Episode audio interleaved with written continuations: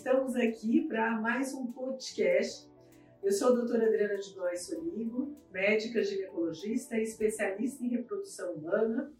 E hoje vamos falar de um assunto muito interessante e tem uma convidada mais do que especial, a Luciana Correia, Luli Correia, está aqui diretamente da Flórida, me deu o privilégio de bater esse papo aqui presencial, depois a gente já se conhecer pelas telas. Uli, obrigada por ter vindo. Obrigada, eu que agradeço pelo convite, assim, fico muito feliz, assim, quando me dão voz para falar sobre a doação de óvulos, é, fico muito feliz, porque eu sei o quão ajuda, né, quantas pessoas a gente pode ajudar. E a importância que tem sido isso, assim, nos últimos dois anos que eu venho trabalhando com isso. Então, obrigada. Ai, que delícia. Eu acho super importante a gente enfatizar a generosidade da Luli para abordar esse tema. Que ela vai contar essa história, como tudo isso aconteceu, como foi essa tomada de decisão e muitas mulheres passam por esse processo e vivenciam dores que, lógico, que são únicas, que devem ser respeitadas.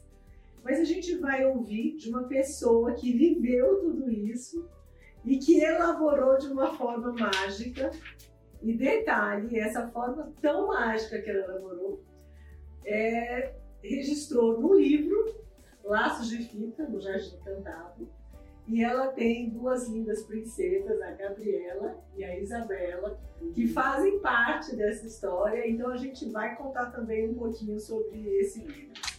Lúlia, eu queria que você contasse um pouco como foi essa, essa decisão pela ovodoação. Como tudo isso aconteceu? Como foi o seu momento de decisão? Bom, primeiro é que a maternidade não fazia parte dos meus planos. Né? Eu era executiva que queria trabalhar e que eu acreditava realmente que a maternidade eu, não, eu jamais ia conseguir ser uma profissional bem-sucedida mãe. Né? Na minha cabeça lá atrás, se eu fosse mãe, eu ia perder oportunidades, eu ia perder a vaga, eu ia é, menor perder um tempo que eu me dispensar para colocar uma outra pessoa mais jovem ou que não fosse mãe no lugar, que era o que passava na, na nossa geração. Né? Então eu realmente queria, eu, eu vivia para trabalhar, eu, eu respirava trabalhar. E isso me fazia feliz, me fazia realizada. E, e, nós somos em sete irmãos, então eu tinha, na época, acho que sete sobrinhos, então era super tia. Né? Então tinha sábados, era dia de tia e tal. Então eu falava, eu nasci pra ser mãe, eu nasci pra ser tia, eu nasci pra ser mãe. E quando me perguntavam se eu ia ser mãe e tal, eu falava, não, não, não quero ser mãe. E eu sempre falei isso, e não tinha realmente, não, não, não tinha uma, uma, uma vontade. Eu não me via assim, gerando um filho, porque eu me via trabalhando, viajando para todo lugar. Então foi isso. E aí, quando eu casei, me divorciei aqui com 30 anos, né, não queria filho, e fiquei oito anos solteira, né? Até brinco com as pessoas, solteira assim sozinha nunca, né? Porque é. aproveitei minha vida, minha vida. E eu vim da área de telecom, né? Eu tava trabalhando na área de telecom, com acessórios para celular, trabalhava com todas as marcas. E um dos distribuidores, que era a Sony, é, nós tivemos uma reunião. Eu era diretora e eu, eu fazia as importações exclusivas para dentro do Brasil. E viajava o Brasil inteiro, nos Estados Unidos, a gente fazia muitos eventos e tal. E meu marido atual, o Roland, era o diretor da Sony e a gente se conheceu no trabalho no mesa de reunião. Então foi essa história nossa. E aí eu lembro que a gente começou, né? Eu falei, puxa vida, pode ser, né? E ele morava nos Estados Unidos e eu nunca tive um sonho americano. Né? Nunca imaginei, eu não gostava do inglês. Assim, quando eu viajava para os Estados Unidos, eu falava, ah, eles que falem minha língua. né? Eu tô aqui fazendo meu papel, eles façam dele. Então eu não tinha realmente isso. Eu gostava da Europa, mas dos Estados Unidos não. E ele morava nos Estados Unidos. Ele nasceu no Paraguai e mora nos Estados Unidos há 26 anos, acho. Então já era cidadão americano. E aí a gente começou a ficar. E aí ele começou a me impressionar. Eu falei, cara, nada, nada a ser, ser amigo e tá tudo certo. E aí dia ele falou, não, você tem que vir pra cá pra ver como eu vivo, tal, não sei o quê. E foi, em nove meses eu pedi demissão da empresa, avisei pra minha família e falei, tô largando, tô indo. Porque eu tenho muito disso, que na verdade isso é uma característica muito minha, eu sou muito desafiadora. Então, quando as pessoas falam você não consegue, ou quando eu mesma digo que eu não consigo alguma coisa, eu falo, não, pera, a minha vontade tem que ser maior que, né, que o meu coração, né? Eu preciso ser muito racional nas coisas. E eu já estava cansada, já estava quase 7, 8 anos na empresa que eu estava, já tinha dado o que tinha que dar, não era dona da empresa, embora as pessoas achassem, porque eu sempre me dediquei muito naquilo que eu faço, assim, eu sou muito verdadeira no que eu faço. E aí o meu marido falou, olha, agora não dá pra gente com 40, eu estava com 40 anos, e ele estava com 45.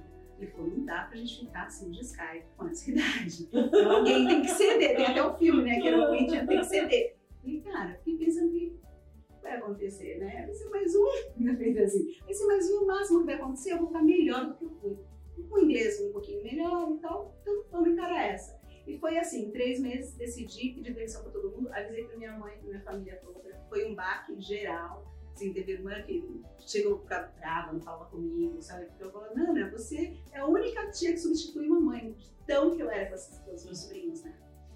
E aí larguei tudo e fui para os Estados Unidos. E eu lembro que em três meses ele me pediu noivado. Eu falei, cara, eu não vim pra casar. Eu deixa eu te perguntar uma coisa. Se for pra você me buscou por quê? Se for para construir família, não sou eu. Eu não nasci para ser mãe. Ele falou, não, eu também não. Falei, então, perfeito, mundo ideal.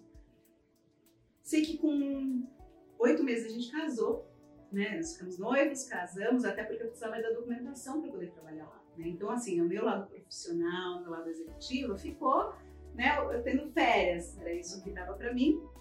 E aí, nisso, eu comecei a pensar o que eu vou fazer e tal. Falei, bom, tudo bem, a gente vai casar, né? Precisa da documentação, e aí casamos. Não deu seis meses, mais ou menos, assim, um ano, no máximo, de que a gente estava casado. Um dia a gente está deitado, assim, aí ele vira pra ele e fala, linda, é, e se a gente tivesse um bebê com seu nariz, com a minha mão? Brincadeira besta. E eu perguntei, por que não? Foi assim que veio a chave. Foi assim que veio a vontade da maternidade para mim. Porque eu estava no momento que eu estava sozinha nos Estados Unidos. É, ninguém falou minha língua, eu cuidando da casa enquanto ele trabalhava ou viajava, super sozinha, né, e pensando uma série de coisas, mas tipo, falei, bom, de repente até eu fazer né, o inglês, né, deixar fluente, essas coisas, é perfeito, é o mundo ideal. E aí eu comecei a imaginar nossa casa com uma criança, como que seria, comecei a achar muito legal. E aí eu montei o cenário perfeito. A única coisa que eu falei para ele, eu falei, a única coisa que a gente precisa é no médico, porque eu sei que eu tenho 42 anos, vou fazer 42 anos, você vai fazer 47, e eu sei que posso ter um filho com deficiência. Foi a única coisa que passou na minha cabeça naquele momento que eu pudesse ter. Porque eu não tinha, como eu não, eu acho que eu não tinha, eu acho não, né? Eu não tinha visão maternal de ser mãe e tal, então eu não, não via sobre nada. Então eu não tive informação de congelamento de ovos, eu não tinha informação que cada vez que você necessita de ovos, pra mim, normal, vamos lá e tá tudo certo. Então, pra mim, o que mais ouvia era uma pessoa mais velha, acima dos 40, pode ter uma criança com síndrome geral, por exemplo. Então, a minha preocupação do médico foi isso, né? Saber se estava tudo certo com os dois, por essa razão. E aí nós fomos, eu morava ainda em Atlanta. E aí fui para Atlanta, fizemos os exames, e aí quando o médico nos chamou para falar do resultado, ele olhou para mim e falou, falou primeiro para o Rolando, falou, olha Rolando, você tá tudo bem, perfeito, né? Perfeito. Ele falou: olha, agora, Luciana, você também, ninguém te dá a idade que você tem, mas você tem. E? Ele falou: você não tem óvulos, você tem problema de óvulos, você precisa ir para o McDonald's. Eu falei: ah. ah. Eu olhei para a cara do Rony, ele pegou na minha mão, me apertou e falou: é. Aí ele começou a perguntar. E aí ele falou: não, ela tem a reserva bariana minha na época, estava 0,06. Estava 0,6, né? 0,6 ele falou, e com isso é muito difícil com a idade que ela tá. Então, vocês provavelmente, vocês, na minha opinião, vocês já vão já para McDonald's, e aí vocês escolhem o banco, aí mostrou o gráfico, e meu marido é engenheiro de informática, então ele é louco por um gráfico. Né? Então, ele começou a ver gráficos de, de idade e tal, e naquele momento, para ele, eu já começava a fazer desde ali. E eu falei, aí o médico falou, falei, bom, deve ter uma segunda opção, não é possível que tudo na vida tem duas opções, tem o sim ou não. Aqui eu tô tendo possível não, né? Eu quero possível sim. E aí ele falou, eu vou deixar vocês 10 minutos na sala, vocês conversam, e aí quando eu voltar vocês me dão uma, uma resposta.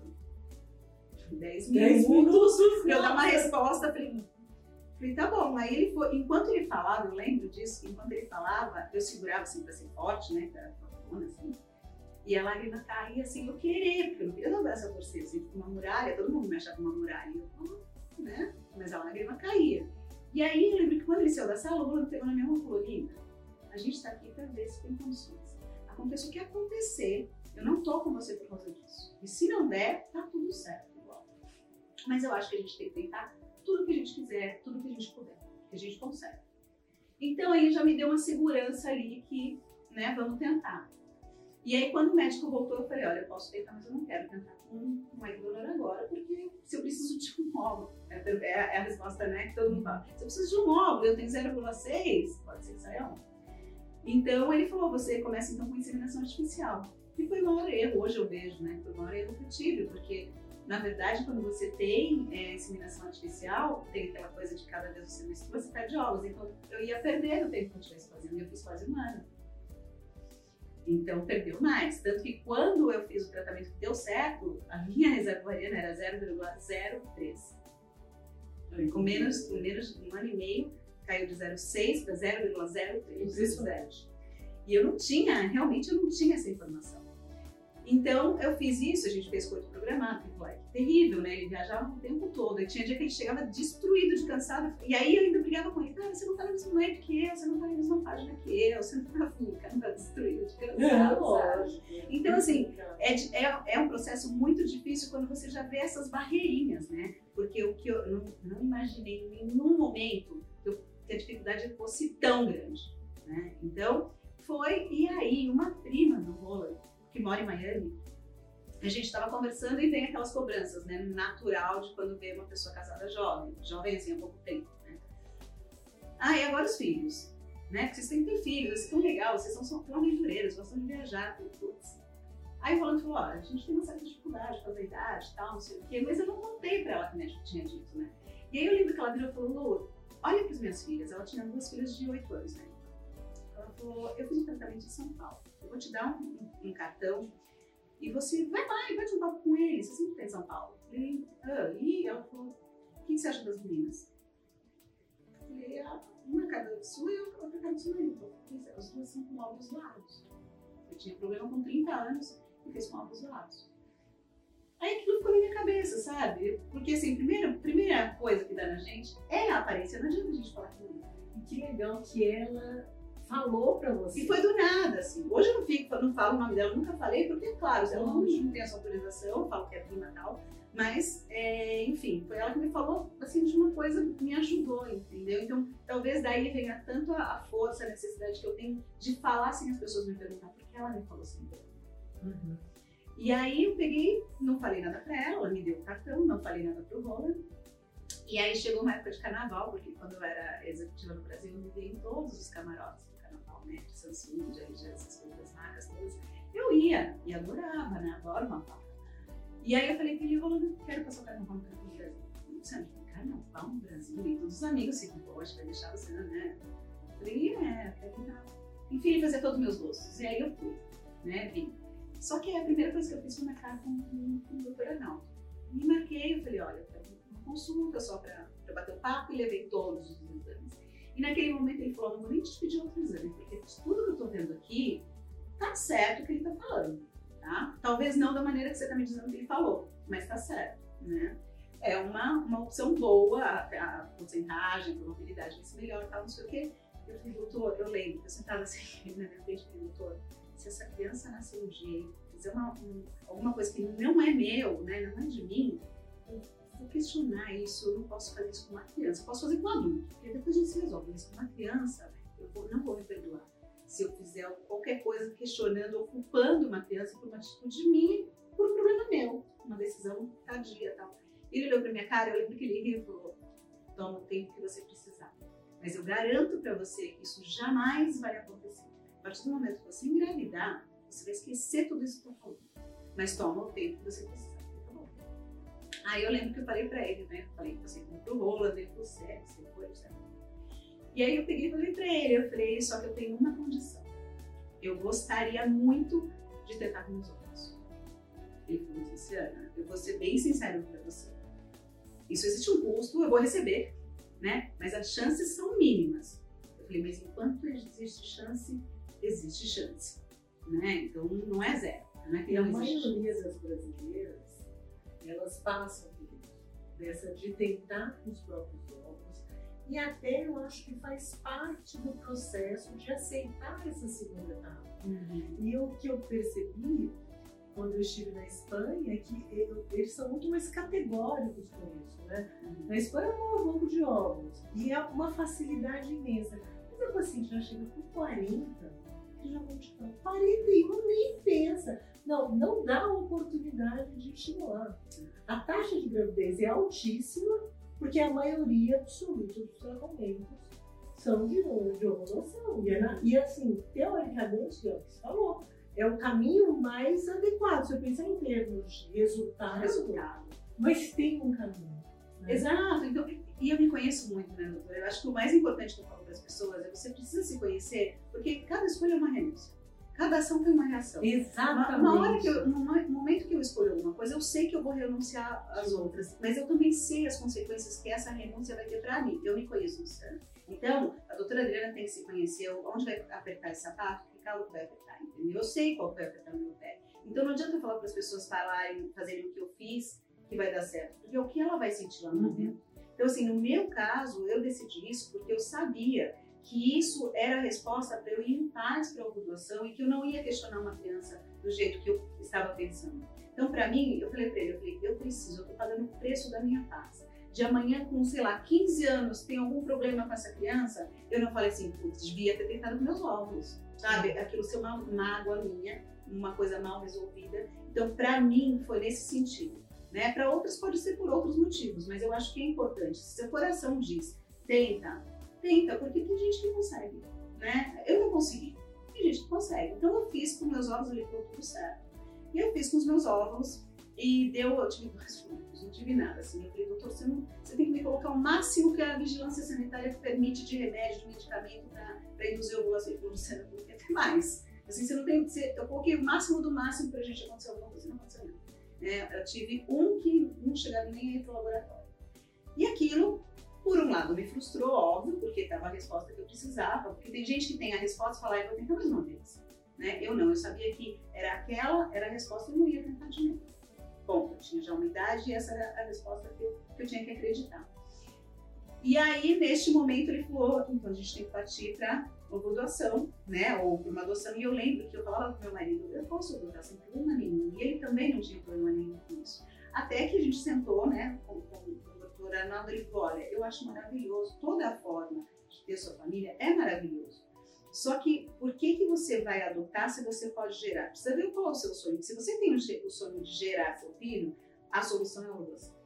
Se você não tem isso, tudo bem, só que você tem que saber que tudo, mesmo que você adote uma criança recém-nascida, né, essa criança teve genético, tem todo um histórico de onde ela veio, de onde ela foi criada, como que ela foi gerada, né? Se, se essa mãe teve algum problema com drogas, com álcool, com infelicidade, com uma, um abuso, né? Tem uma série de coisas que isso vai refletir na, na, na, na criança lá na frente. E quando ele falou isso, meu marido já pôs o pé para trás com a adoção naquele momento. Uma história velada, mas Exato. que se manifesta em algum se que, E não é que se manifesta, né? Tem chance. Foi o que ele falou, tem chance. Se ela teve isso, pode ser que ela tenha chance. Então, a gente colocou isso também e aí ele falou, ó, vou te apresentar para a Mariana e ela vai explicar como funciona. E aí foi um problema. Né? E aí foi realmente um, onde, eu, onde eu, para mim, foi o pior momento da, do tratamento, assim, porque quando eu fui para a sala com ele, fui até com a minha sobrinha mais velha, e aí ela me, começou a me apresentar como funcionava. E aí quando eu olhei aqueles questionários, como que era, é, as perguntas, as respostas, eu comecei a olhar aquilo e falei, gente, eu tô numa prateleira montando um robô. Eu falei, pera, Luciana, calma. Falei, isso não é para você, é um castigo que Deus está te dando porque você sempre disse que não queria ser mãe. E você vai ter um filho que você vai moldar, um robô né, com esse cabelo, com essa pele, que o pai não morreu disso, o outro morreu daquilo, uma carta bonita que a doadora te põe, e aquilo mexeu comigo de maneira muito negativa. E eu fechei todos os questionários assim, comecei a chorar, falei, Maria, eu não quero falar sobre isso. Eu saí soluçando aos prantos na clínica, minha sobrinha estava comigo no carro, a gente sempre lembra disso. E ela falou, Nana, calma, eu falei, falei, não dá, cara, eu não posso fazer isso comigo. É, é demais eu ter que construir um filho, né? Eu só vou por um chip, né? Não, não, não funciona isso comigo. Não é para mim e tá tudo certo. E aí liguei pro Roland e falei, aí eu falei, ó, faz o seguinte, esquece essa história, não fala sobre preocupação comigo, nem sobre o filho comigo, eu não quero nem saber. E foi isso que eu fiz. Eu não quis falar com ninguém mais sobre isso, não quis falar mais sobre dificuldade, eu falei, eu quero viver minha vida, fazer o que tenho, né, de acordo aí, encontrei trabalho, comecei a trabalhar, E falei, é a minha vida, é isso. Digerindo a sua vida. É. Mas assim, digerindo de uma maneira muito dolorosa que a gente faz. Porque pra você, pra todo mundo, você fala que tá tudo bem.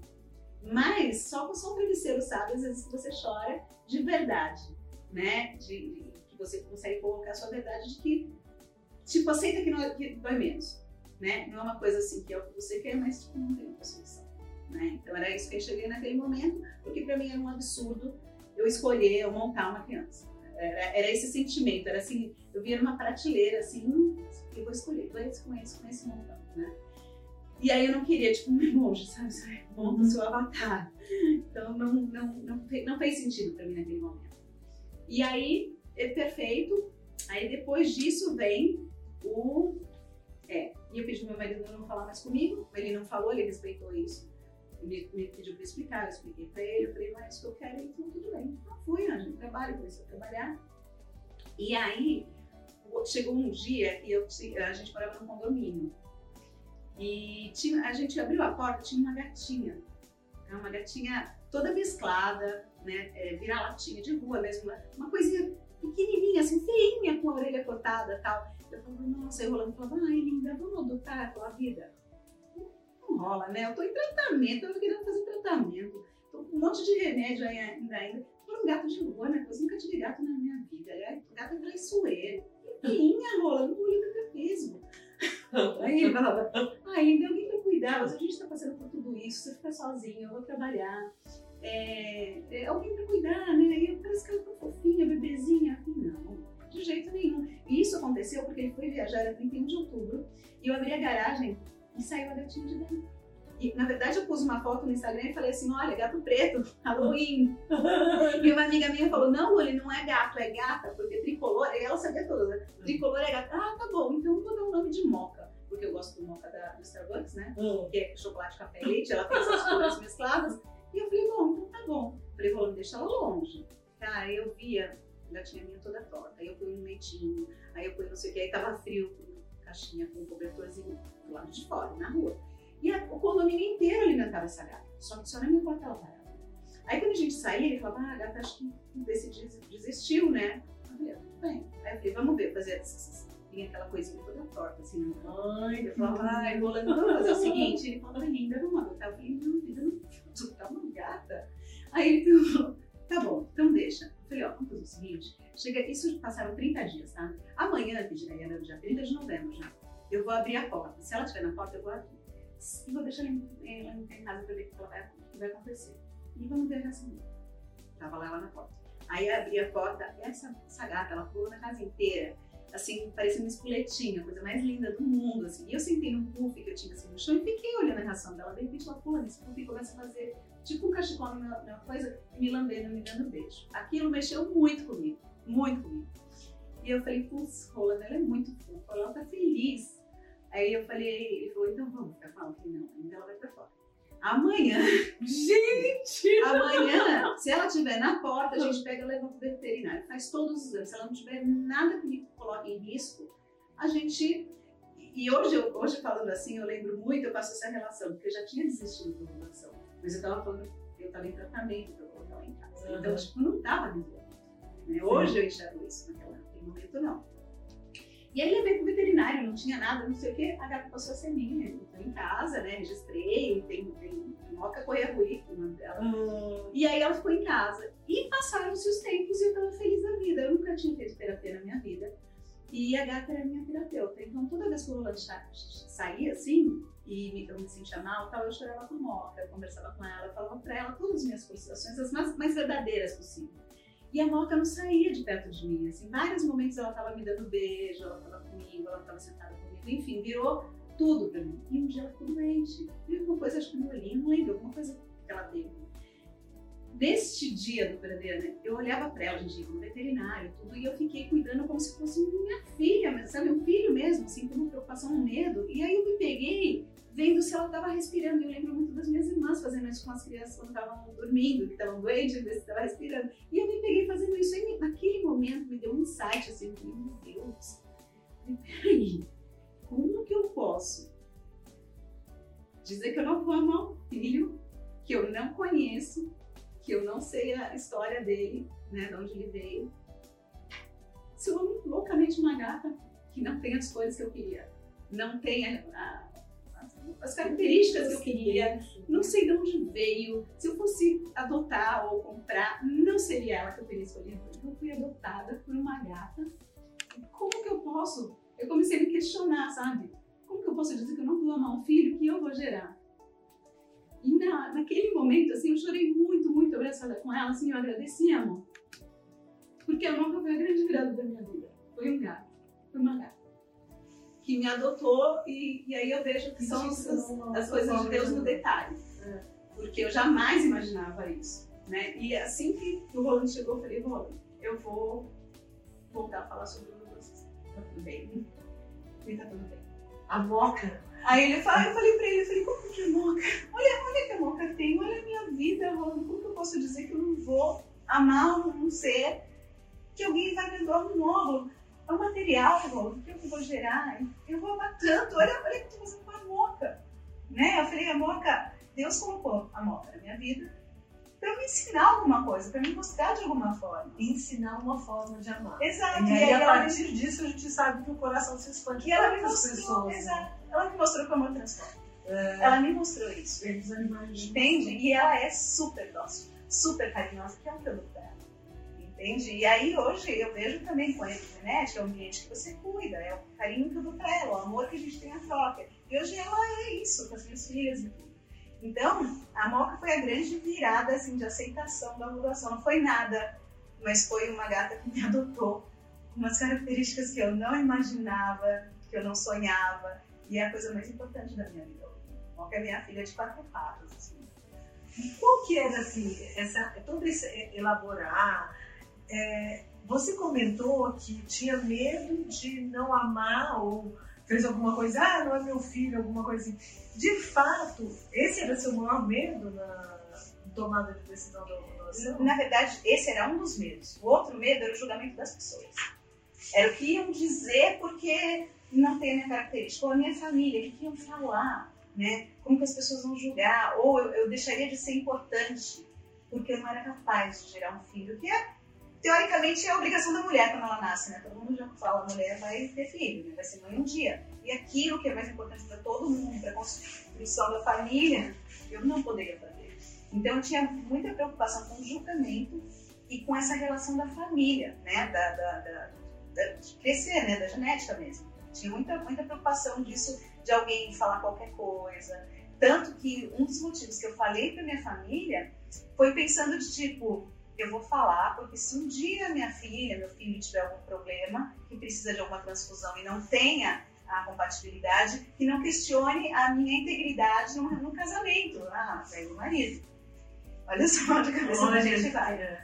Entende? Então, um dos motivos que eu falei foi para isso, porque eu falei, as pessoas não podem, não posso deixar nenhuma brecha, né, para questionar depois. Porque meu maior medo é que as minhas filhas, né, o meu filho, que eu não sabia que era na época, me questionasse um dia ou me culpasse por eu ter dado a vida de uma maneira escondida, né? Porque eu, de verdade eu acho minha história linda. Eu tenho muito orgulho da minha história. Então, quanto mais eu falar, mais orgulho as minhas filhas vão ter de mim. Hoje, assim, é super difícil pra mim estar aqui com elas lá. Só que eu sei que para elas, um dia, elas vão, vai ser importante. Elas vão falar, poxa, olha o que minha mãe fez, quantas pessoas minha mãe ajudou. Com, né? com a minha história. E é isso que eu quero. Né? Não tem outra coisa que eu possa querer de. Entende? Então, eu acho que a gente precisa realmente educar as pessoas, a gente precisa é, mostrar outras formas, né? Não adianta assim, eu falo que a matemática de Deus não é uma mais uma.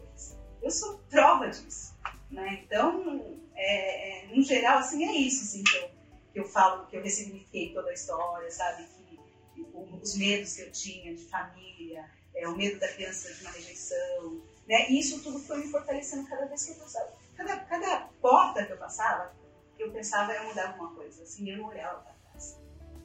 E eu acho que precisa fazer isso. Outro dia eu lembro que eu recebi uma menina, uma mensagem de uma menina, falou, olha, eu fiz, minha filha, meu filho nasceu, mas eu não me vejo meu filho. Eu falei, mas você precisa ser filho. Né? Precisa rever o que você passa para os seus filhos, porque normalmente eles são o que a gente passa para Então você precisa fazer a verdade né? Porque eu acho que é a única maneira. Eu, eu me vejo totalmente nas minhas assim, em tudo, em comportamento, em jeito, em tiradas, assim, em tudo, em tudo. Então eu acho muito difícil quando você tem isso, é porque você não está totalmente aberto para isso. Né? E, e, acredito piamente que quando você diz não para a doação de órgãos e você fala, ah, tá bom, não tem jeito de aceitar, se seu coração ele não está em paz, aquilo vai te incomodar por um bom tempo, vai te incomodar na gestação, vai te incomodar ao nascer. Então, assim, eu acho que você precisa realmente ter o coração muito aberto e livre para você. Você só consegue dar alguma coisa. É, eu falo para as meninas, né? Você só consegue dar aquilo que você tem no coração. Então, se você está com raiva, você só tem raiva no coração. E a gente precisa dar amor. Então, quando você faz isso, tudo transcende, tudo se transforma. Eu realmente acredito nisso. Né? Sem dúvida alguma. E eu acho legal essa, essa, essa aceitação, até, até para o sucesso do tratamento, até para toda a harmonia que precisa acontecer no processo de implantação embrionária, uhum. né? Que, que, tudo isso precisa resolver. Existe uma questão narcísica do ser humano uhum. que quer que o filho pareça com ele mesmo, né? Eu falo, não, quantas vezes né, a gente tem filho e, e, e parece ou com o pai ou com a mãe, ou a misturinha, e outra, é um parece? outro ser humano. E eu lembro da minha filha falar muito disso, porque eu assim, ah, você parece com o papai ou com a mamãe? Ela fala, eu pareço com a Sofia. Aí eu falei assim, poxa, ninguém precisou ensinar essa menina que ela já é única. E ela sempre falava, eu pareço com a mamãe. E ela é a cara do meu marido. E ela sempre falava, pequenininha, ela falava, eu pareço com a Sofia. Ela pontuava isso. Ela tinha orgulho de ser esse ser independente que não parecia nem com o pai e a mãe. E de fato é isso, né? A gente é um equilíbrio. Do... E eu acredito que a gente é 20% genética e 80% Exato. todo o ambiente que começa desde a vida infantilina, né? Que aí a gente vai até bater um papo da epigenética, né? uhum. né? E que é uma questão que eu... você sabia disso, você pensou em epigenética, como vê isso na sua ideia, nessa história de ocultação? Você leu sobre isso antes? Na verdade, o doutor Arnaldo escreveu vários livros, ele me deu um livro sobre isso. Eu não li. Tá? Porque toda a parte técnica de ler essas coisas eu sempre deixava pro bolo. Então eu falava, e me fala, resumidamente, o que é. Porque eu não queria me aprofundar no assunto. Eu tinha, na verdade, eu tinha muito medo do que eu pudesse encontrar. Então eu falava, você entende? Você não pode me casa. É, me, me filtra, vem com o resumo pronto. Né? E tudo bem. Ele, ele me conhece, ele sabe o que ia me pegar. E, e, se eu pego uma coisa, eu acabo tendo naquela coisa até porque eu, eu sou tudo naquela, entendeu? Então, eu falei, faz o resumo e me passa, porque pra você tá tudo bem. Eu falei, pra você tá tudo bem, porque a genética é 100% sua, então tá tudo, tudo ok. Né? Então, quem precisa se convencer sou eu. E a Libriana que tem aqui, sou eu também. Então, você vai ter que trabalhar me convencer, né? Pra gente, pra eu tentar entender e no seu ritmo. Na minha opinião, a gente vai no meu ritmo, que ele é muito racional.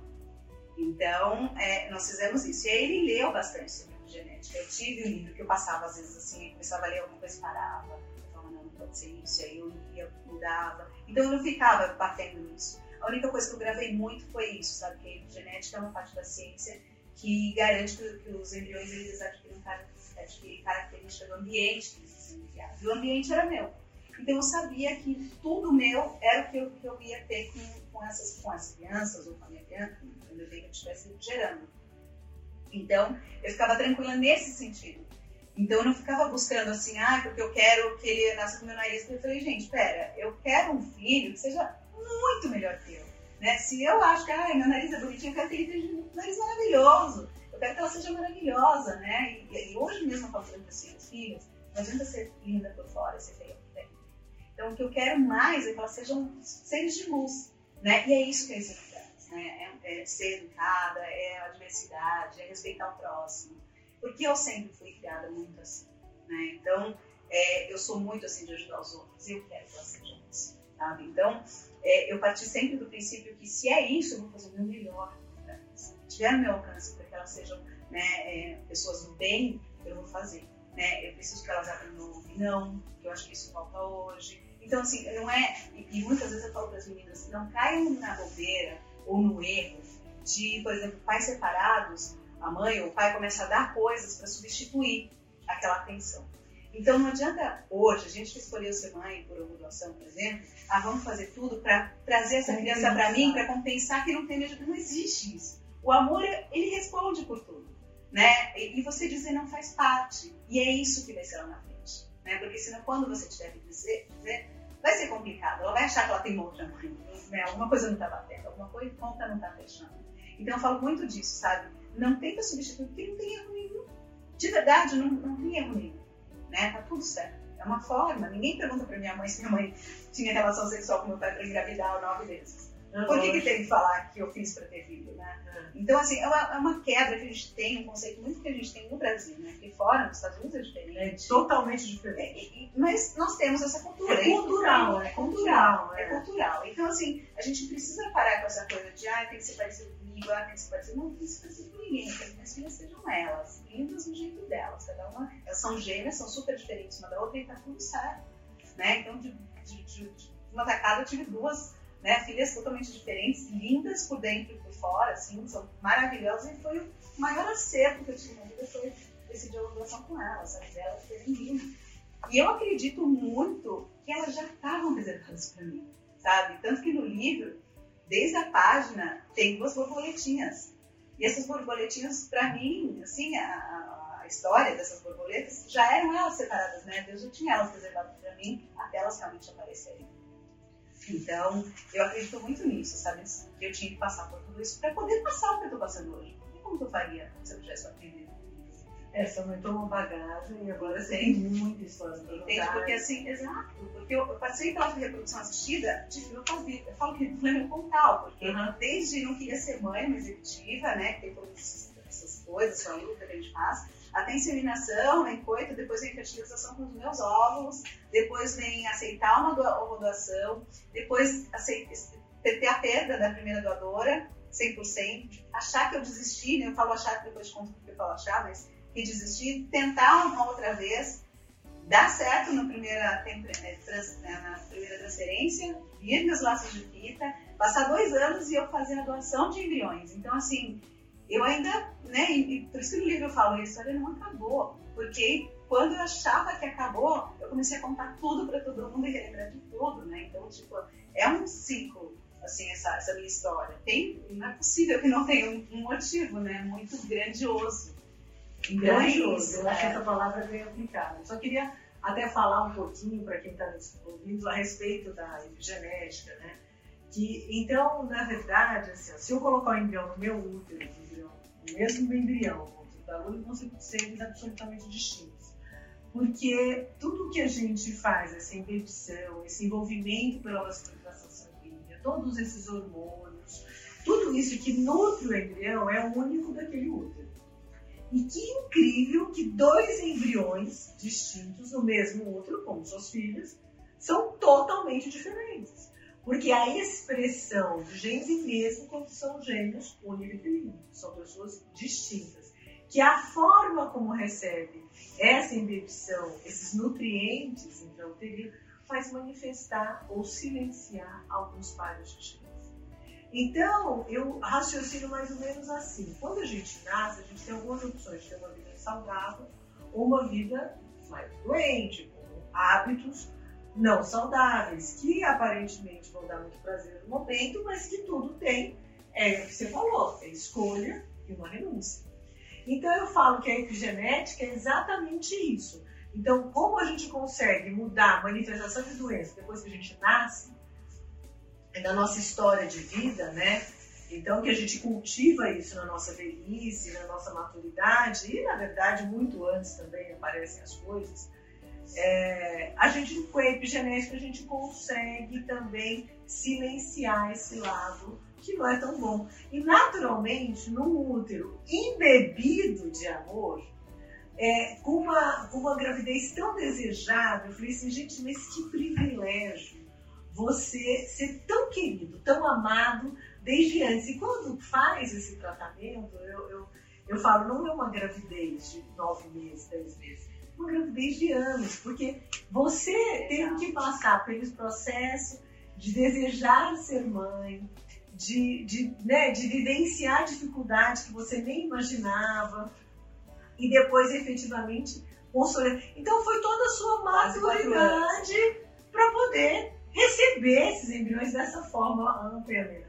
E assim como você, eu também tinha essa história de, de achar que os filhos fossem vida. Então eu tinha muito, e eu fazendo reprodução, eu falei, ai meu Deus, essa criança me castigar. A gente sempre fez um castigo de Deus, ai meu Deus. Porque eu nunca, eu nunca, nunca sonhei com isso, porque eu sempre amei muito a minha profissão. E eu falei assim, não, é meu diamantezinho, eu preciso cuidar. É até que eu já era casada já há alguns anos, e eu falei, comecei a tratar gente mais nova do que eu. Eu falei, opa! Sinal de alerta! Eu falei, agora eu não poderia falar que eu não fui abusada, eu era uhum. absolutamente consciente disso. E aí eu fiz essa opção. Eu falei assim, meu sonho era fazer um mestrado, doutorado e defender. Olha, eu queria defender um doutorado grávida. Ainda tinha até um momento. e aí eu depois que eu terminei o mestrado, eu falei, não, esse negócio é muito comprido, meus óculos não vão aguentar. Mas eu tinha esse conhecimento e eu tive essa decisão, então minha filha foi super elaborada. Hum. Eu quis muito quando eu, quando eu decidi ser mãe, mas eu também tive que passar por um processo. Mas antes de ser mãe, eu tinha um monte de amiga que tinha colega, eu dava plantão, mais velhos que eu, e sabiam tudo de escola. Antes da minha filha de eu engravidar, de eu tentar começar a vitamina, eu já sabia de todas as escolas de São Paulo e do método. Isso que eu não queria ser mãe. eu falei, gente, isso, nossa, pensa numa pessoa. Quando eu estava no mestrado, eu fui fazer dupla com uma terapeuta ocupacional que, é, que cuidava de criança especial. E ela tinha um foco muito grande em Down. Aí eu falei, você acha que eu estou fazendo um trabalho com você, porque você também mora em São Paulo? Porque a gente estava brincando. Eu falei, não é. Você vai me achar mais louca ainda. É porque esse trabalho com criança especial, e se um dia eu engravidar de uma criança especial, eu quero saber fazer o melhor para ela. Aí você já vai me ensinar, porque você já está me ensinando. E aí, então quer dizer, eu estava me preparando até para criança especial. E, eu, e, meu marido achava a coisa mais bonitinha do mundo Downy. Todas as crianças que chegavam, especiais ou não, chegavam perto dele. Era impressionante. A gente estava viajando vinha correndo. E de mim eu já dava uma desviada. Eu falei assim, nossa, por que, que ele tá chegando perto de mim? Eu, hein? Nossa, eu falo disso, me lembra uma coisa. Uma vez, uma época, sei lá, tinha 30 anos, sei lá. Chorando, tava conversando com minha mãe. Falei, mãe, vou perguntar os filhos. Falei, Mãe, eu acho que quando eu engravidar vai acontecer duas coisas. Eu vou ter um filho com síndrome digital e eu vou morrer gravidez. Então, talvez, por isso eu falo que eu não queria engravidar, talvez tinha um medo impossível, sei lá, qualquer coisa assim.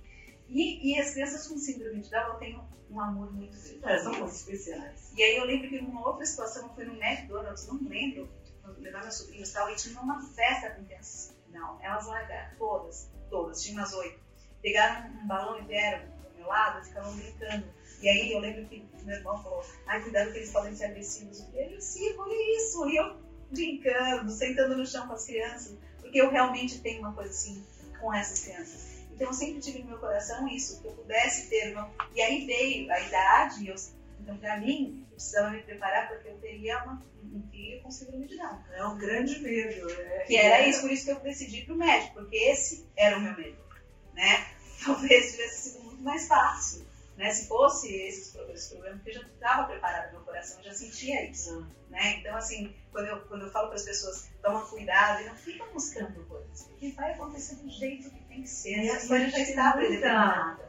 Muita ilusão, muita é. fantasia, é. igual esse medo. Do... E a gente fala, né? E eu acho, eu, eu já escutei isso de mães que têm filhos especiais, falando assim, que bom que eu fui escolhida porque eu tive essa oportunidade de me tornar uma pessoa infinitamente melhor. Eu tinha uma paciente que ela, ela ficava, eu não, vamos, vamos, eu estava preocupada com a idade dela, o marido querendo ter filho, ela já era minha paciente. E aqueles óvulos indo embora e eu já incomodada, eu falei, então você vai congelar, ou você vai ter congelado, mas eu tenho medo de ter síndrome. Até que eu vi um livro de histórias de amor, histórias para o coração de uma mulher. E aí tinham várias histórias, e um deles era de um pai e tinha um filho com síndrome de Down. E ele não amava esse filho. Aí, é, brincando no parque, o filho falou para ele: Papai, eu te amo. Com toda a dificuldade de verbalizar. Ele falou assim: naquele dia me transformei, porque era muito mais amado pelo meu filho. E que ele descobriu o amor tia dele. Quer dizer, eu falei assim: olha, tem várias histórias bonitas, né? Eu também tinha esse medo. Eu acho que toda mulher tem medo de ter é, de engravidar, de ter um filho especial. Tanto é que toda vez que faz um parto, ai, olha a mãozinha, olha não sei o quê. E eu falava para minha sócia, que faz medicina fetal, que é super competente, a Rita, e eu falava assim, ó oh, Rita, quando engravidar, sabe aquela agulha de aminocentése? Você deixa bem preparadinho, porque eu quero sim fazer um cariótipo e quero ter certeza da síndrome que vai ter. Quando você já consegue a sua decidida. Aí, quando eu engravidei, eu falei assim, você lembra daquela agulha que eu falei você deixar bem afiadinha? Falei, nesse útero aqui ninguém gosta. Só se for para tratar o meu embrião, o meu feto. Ninguém gosta dessa criança. Mas é, a gente significa, assim, eu vejo que as minhas filhas fizeram por mim, ou essa semana mesmo elas estavam falando, mamãe, sabe o que eu falei? Toda vez que elas vão dormir, elas têm lá Nossa Senhora Aparecida na cama, na sua cama e tal, não sei o que, que é a mãe do céu. E a dela fala, mamãe, você já falou com a mãe do céu hoje? Ela não me trazer porque eu quero trazer sonho. Eu já falei, ela falou que ela tá tão cansada, você foi tão boazinha hoje que ela vai te dar. Aí a e fala, mamãe, eu pedi pra mãe do céu, eu queria uma, uma mãe que chamava Luciana. Oh, aí a Gabi, aí a Bela fala, e o papai que chamava Rolo? E aí ela fica, não, mamãe, que. Aí ela pegou e falou assim, ah, mamãe, eu também pedi que tivesse uma gata que chamava um gato que chamava Marshall. Eu falei, foi isso, tá feliz com a sua família? Ela, então, assim, quando eu vejo isso, eu falo, Deus, obrigada. Assim, todos os dias eu agradeço. Olha para minhas filhas, falo, obrigada, Deus, e obrigada, minha doadora. Sempre, sempre, sempre eu lembro. Porque é uma coisa assim que depende de mim. E não depende de mais ninguém. Né? Quando as pessoas têm medo, por exemplo, é, quando eu disse sim para a doação, que eu fui escolher a primeira doadora, foi muito difícil. Como é que foi para escolher a doadora? Da primeira doadora, eu fiquei acho que quase quatro horas para escolher. Três ou quatro horas. Porque eu fui com meu marido vir para o Brasil com ele e a gente teve acesso a vários questionários e tal. É, e aí eu comecei a, a, minha preocupação naquele momento, eu gostaria que, pô, que tivesse, fosse no Nordeste, pais são paraibanos. É, eu, eu, eu, queria montar o que eu tinha medo né, de construir, mas eu queria algo que fosse muito próximo da minha família, né? Do Nordeste, que tivesse esse sangue bom, que fosse brasileiro, é, que fosse baixinha, porque eu sou baixinha, meu marido é super alto, né? Minhas filhas hoje, elas com 4 anos, usam roupas de 6 anos, elas são super altas. Mesmo assim, eu escolhi uma doadora de 1,50m e poucos, né? eu não quero que destoie tanto, né? Pra não chocar. Não adiantou nada. E aí, é, a gente teve acesso a vários questionários, então eu li alguns e eu li outros. Aí a gente foi selecionando, aí a gente foi filtrando, sabe? Foi o filtro. E aí, quando sobraram duas, a gente ficou meio em dúvida assim, aí eu falei, bom, Rolando vai ser essa. Aí nós escolhemos, né? a primeira doadora tinha 31 anos, e nós tivemos, de 11 óvulos, nós tivemos 4 embriões. Da, na transferência, transferi primeiro duas vezes, né? E eh, dois embriões na primeira vez, e eu tive uma falha. Assim, sem, sem motivo, eu lembro que eu liguei pro Arnaldo, eu estava já nos Estados Unidos, ele me ligou, era meu aniversário, frustradíssima, e ele falou, você fez alguma coisa errada. Eu, hoje eu falo, gente, não faça essas coisas médicas. Imagina a frustração de vocês médicos, sabe? Eu falo, a gente tem que, tem que entender que o problema é nosso, não adianta a gente transferir o nosso problema para uma boa, né, que está querendo nos ajudar. Né? Então, hoje eu tenho essa, essa outra parte também que eu acho que faz parte do processo. Faz parte. E até a gente, como médico, sabe é, que é uma questão do tratamento. Exato. A gente entende, viu? Exato. Mas assim, tem médicos, por exemplo, que, que eu acho que eles não são tão empáticos nesse momento da, da, da perda, da falha, né? Ou, ou porque realmente estão ocupados e a gente sente isso. Eu, graças a Deus, não tive esse problema. O doutor Arnaldo me ligava e falou, não dá pra falar com isso agora. Não dá pra falar contigo agora. Eu, Deixa eu respirar. Ele, tá bom. E aí, quando eu falei, ele falou assim, não tem problema, Lu, vamos decidir, tem uma era pra fazer. Aí ele falou, eu falei, o que, que é isso? É um exame que você faz. Para eu fazer, eu tinha que vir para o Brasil e eu já estava exausta, né? Porque eu vinha para o Brasil, eu tenho esse detalhe, eu vinha para o Brasil e não contava para ninguém que eu estava em tratamento. A minha família não sabia que eu estava em tratamento de fertilidade. Minhas amigas, acho que duas ou três. Eu sempre fui executiva, né? Eu tinha reuniões e cafés direto, assim, eu ia para o Brasil 15 dias e quando eu ia fazer uma transferência, gente, uma reunião vai demorar um pouquinho. Quando eu chegava, eu estava morrendo de dor de cabeça e eu tinha que deitar. Entendeu? E aí eu marcava em 10, 7, 10 dias eu já voltava. Em 7 dias da transferência eu já voltava. E era isso que eu fazia. Então ninguém sabia. Porque na verdade, a gente já põe uma cobrança tão grande na gente. E quando você entra na porta, já tem letreiro assim passando, né? E aí como foi? Fica tudo assim na sua cara. E eu detesto essa cobrança, sabe? Eu, eu sou uma Você pessoa... já não aguentava mais. Já não aguentava, é porque a gente já se cobra de muito, é. né? E aí eu falava, eu não posso ouvir ninguém. Eu não quero de ouvir ninguém. Eu, eu sou do tipo de pessoa que eu detesto ouvir o eu já sei. Desde sempre. Assim. Então eu nunca ouvi Eu ninguém. também não gosto. Então eu nunca ouvi ninguém. Quando as pessoas falavam alguma coisa, eu falava, nem vem com defeito, eu dizia, não tem ninguém, eu tomo né, as rédeas da coisa e eu faço. Mas eu tenho que aguentar as, os pênaltis que Uhum. tem. Então eu fazia isso. Então ninguém sabia que eu estava fazendo. E aí eu ia, e aí deu essa falha, eu voltei para os Estados Unidos, eu falei, cara, eu falei, Rolando, eu não vou, eu lembro que era época de final de ano, eu falei, eu não vou pro Brasil de novo. Porque assim, são, são- aqui estava para mim, né, tava barato na época. Nos Estados Unidos eu pagava em dólar o negócio, que tipo era 3.500 reais, lá era 3.500 dólares. Uhum. E eu falei, cara, tenho que comprar passagem. Meu emocional não dá mais. Eu tenho que mentir, ficar mentindo, né, para as pessoas, ficar justificando e tá rindo o tempo todo, que eu tô fazendo reunião com o cliente o tempo todo. E não dá, eu vou fazer aqui. E fiz nos Estados Unidos. E eu fiquei muito frustrada com esse, com esse, com esse exame, vou te falar a verdade, eu muito fiquei frustrada, porque pra mim até hoje eu não teve resposta. Porque o exame que vem escrito pra você, é receptivo, não receptivo, ou pré-receptivo.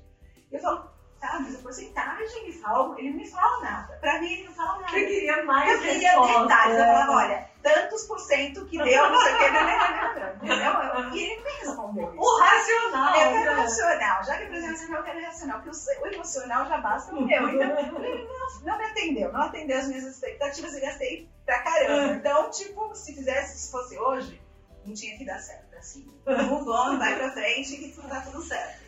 Então, aquilo me deu uma frustração também. Porque tem um outro detalhe, tá, doutora Adriana? Quando alguém, todas vão, vão se identificar com isso. Quando a gente diz pra doação, a gente fala sim e já sai grávida. A gente já acha que aceitar a ovodoação, você já está grávida. Você não pensa que você pode ter falhas, que pode dar errado na primeira, na segunda. Né? A gente não pensa nisso. E acontece. Então, para mim, eu já estava grávida. E deu uma falha. Falei, putz, e eu só tinha mais dois embriões. E pela minha idade, como era longe e tal, já estava quase 45 anos. E aí eu falei, doutora Ana, eu tô colocando de dois, né? E, e, na verdade eu colocava dois não era para ter gêmeo, porque as pessoas falam, ah, eu quero ter gêmeos, vou colocar dois.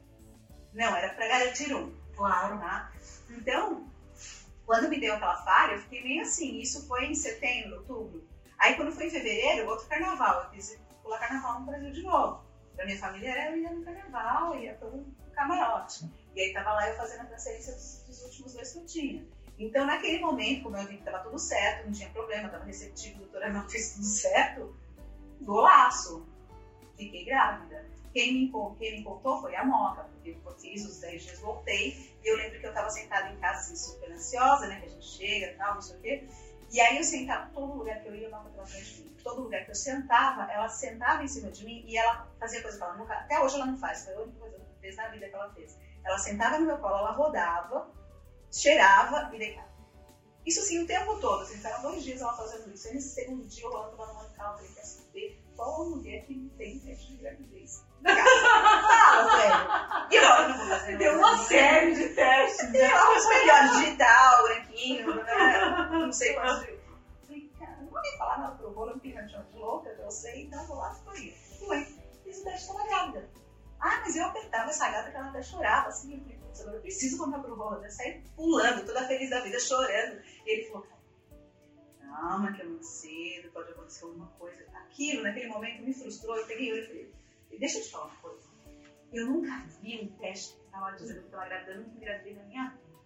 Eu sei dos riscos que eu tenho de perder, né, de acontecer qualquer coisa, enfim. Eu vou curtir, se tiver um dia de grávida nesse exame aqui, eu vou curtir se um dia é hoje. Eu vou chorando, assim, que não era, óbvio que não era o que eu queria. E depois, com seis semanas, eu tive o outro. Então, assim, foi frustrante, eu não cheguei nem a contar para minha, minha família, porque eu queria esperar as 12 semanas. E aí foi muito difícil, porque já eram os últimos Outra dois embriões, não tinha mais. Para fazer de novo, eu tinha que começar do zero, escolher nova doadora, vir do Brasil, escolher a inteira do rolo e tal. E eu falei, cara, não, não, tal. Aí ele pegou, falou, linda, conversa comigo. Eu falei, não, fala comigo sobre isso. Eu não quero ouvir mais, fechou a conta, acabou. Eu falei, eu já tô me acabando, sabe? O hormônio que a gente tá, o corpo muda, tudo muda. Falei, pra nada. Eu falei, pra nada, amor. E para mim essa, perda foi muito assim importante, assim, foi muito ressignificativa. Não fui eu que ressignifiquei a história, foi o Roland, porque para mim eu tinha acabado ali. E aí o médico falou, falou, olha, você tem que esperar um tempo para isso absorver, o seu organismo absorveu, você expelir e tal. E eu não entendia aquilo, né? Porque para mim era tudo muito novo, assim. E aí eu lembro que eu tinha uma viagem para Atlanta, eu tinha amigos em Atlanta e todas estavam grávidas, né? E eu era mais velha. Nossa. E eu falei, gente, eu vou pra lá. E era naquele fim de semana. Eu vou pra lá pra falar, os últimos serão os primeiros, né? Eu já tava assim, montando o que, que eu ia falar, o discurso e tal. E eram amigos super, são super especiais. Então já tava tudo certo. E eu lembro que eu cheguei na casa dessa amiga e eu falei pra ela, eu falei, olha, é... não, não falei nada. Um dia antes aconteceu tudo, no meio da semana aconteceu tudo isso. Aí no sábado rolando, eu falei, não vou mais. Ele falou, acho que a gente precisa ir, você gosta do pessoal, vai, acho que vai ser bom pra você. E eu fui, já sabendo que, que tinha caído totalmente beta e tal. E aí. Você já tinha tido o sangramento? Não, não, não tinha tido nada. E aí chegou na casa dessa amiga, eu contei pra ela, como ela, ela também já tinha feito tratamento né, de fertilização. E na casa dela à noite eu fui, aí quando eu fui ao banheiro eu percebi e aí saiu. E naquele momento, assim, por mais difícil, toda vez, toda vez que eu, que eu lembro, porque foi a primeira vez que eu acreditei que eu, que eu, fui, que eu fiquei grávida na vida, né? Porque, e eu acho que foi importante, eu precisava ter visto. Porque se eu não tivesse visto, para mim, eu nunca tinha engravidado. Né? E naquele momento, quando eu vi aquela bolsa vazia, para mim, era a resposta que eu, que eu precisava. Então, assim, doeu muito, pro Roland também.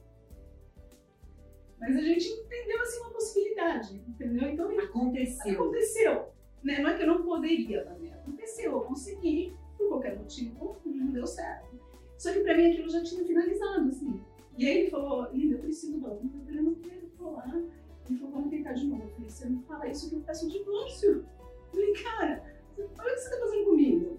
E ele falou, Linda, vou esperar dois dias, a gente vai voltar a falar. E ele deu o tempo que eu quis tal. Ele falou, deixa eu falar com você. Eu gostaria da gente tentar mais uma vez. Esquece financeiro, esquece emocional. Tenta enxergar que se você engravidou e perdeu, você consegue. Isso pode ser um sinal. Então eu gostaria que você aceitasse da gente tentar uma vez só, uma vez só, e a gente faz o que tiver que fazer, vai para o Brasil e tudo certo. E eu falei, bom, eu não sei se eu vou aceitar, porque é muito difícil. Aí ele falou para mim assim, pensa e me fala. Aí no dia seguinte eu já falei para ele, olha, eu tenho uma condição.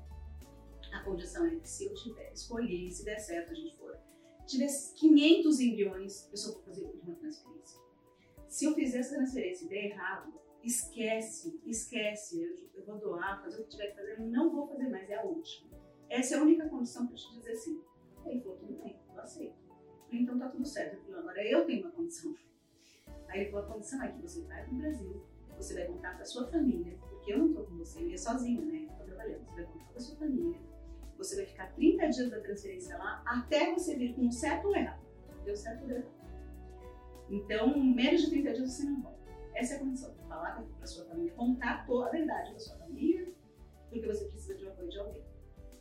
E eu pensei, eu falei, tá bom, Que ninguém beleza melhor. que você É. passou, essas reuniões, de estar com Foi difícil, porque assim, É. as pessoas me cobravam e eu vivia né, escondendo, porque eu queria me proteger. Na verdade, eu queria me proteger. Eu não queria realmente ficar ouvindo e justificando para as pessoas que eu não conseguia. E eu não sabia se ia conseguir.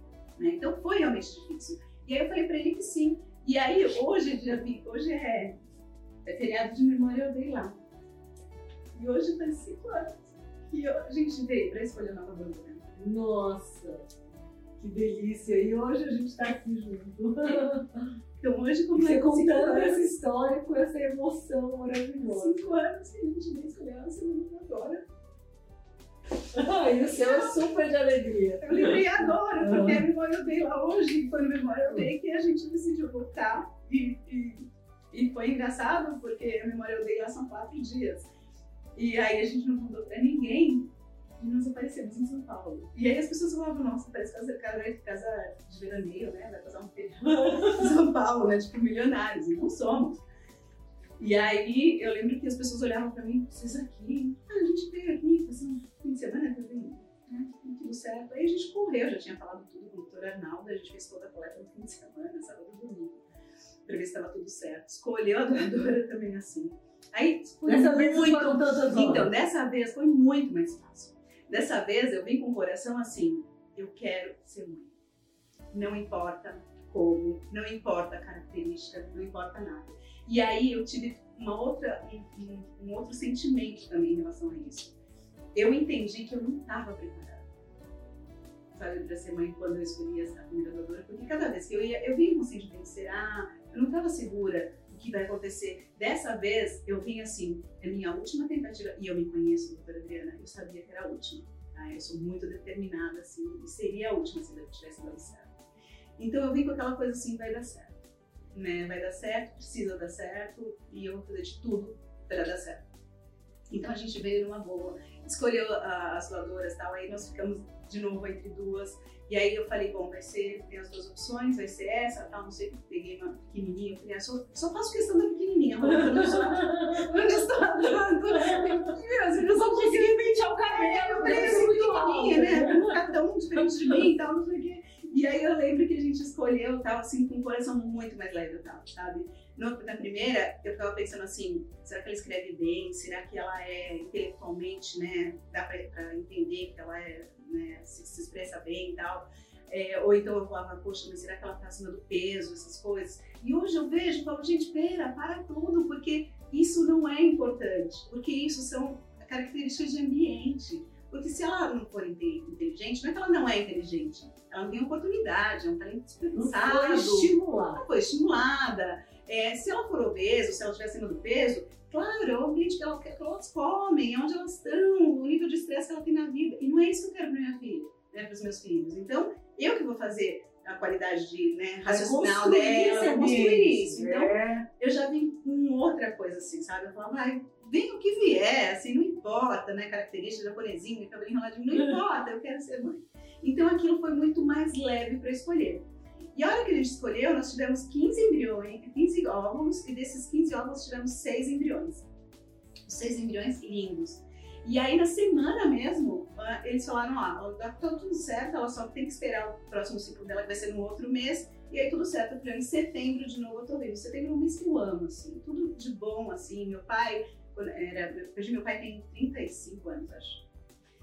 E meu pai é aniversário de 1 de setembro. Eu casei, casei em 1 de setembro. A minha, minha transferência foi em setembro, né? Primavera. Então eu sempre fui apaixonada assim, por, por, por setembro. Então eu falei, olha, em setembro eu venho e eu vou fazer transferência em setembro, né? Deixar congeladinho e tal, não sei o que. E deu certo. E aí cheguei em setembro e eu falei pro Rolo, eu falei, cara, olha, combinado não é caro, não deu certo, acabou. Tá? Ele falou, não, tá tudo certo. Seguimos assim. E aí eu comecei a contar para minha família lá em, aqui em São Paulo mesmo, quando eu, no, Memorial Day antes de ir embora, eu eu quero contar uma coisa pra vocês. Eu tenho um problema. Não contei que tinha tido aborto, quanto tempo, o que eu tava passando. Eu falei, ó, é isso, porque eu não queria essa, uma, me olharem como um cara de dó. Eu, eu, meu pai morreu, eu tinha 13 anos. E eu sempre fui muito independente, assim. Então eu nunca gostei de, de me vitimizar. Não gosto que as pessoas tenham, ai, coitadinha, porque. Mesmo que esteja difícil, a gente não quer que as pessoas tenham dó da gente. É, não é, tem que ter admiração. Exato, a pessoa tem, pra te né? ajudar, Lógico. a pessoa tem que estar mais forte que você. É. Então não adianta você falar, ai, coitadinha, que isso vai te minando, sabe? Te, te faz se sentir inferior. Né? E é difícil lidar com as mulheres. Eu sei que é difícil porque eu fui uma pessoa difícil para lidar. Porque às vezes as pessoas não sabem é, é como reagir. Né? Eu tenho uma irmã, por exemplo, mais velha, que ela tá com câncer, tá? Eu tenho dois, três anos, que é um dos motivos também que eu tenho lido tá, bastante, assim.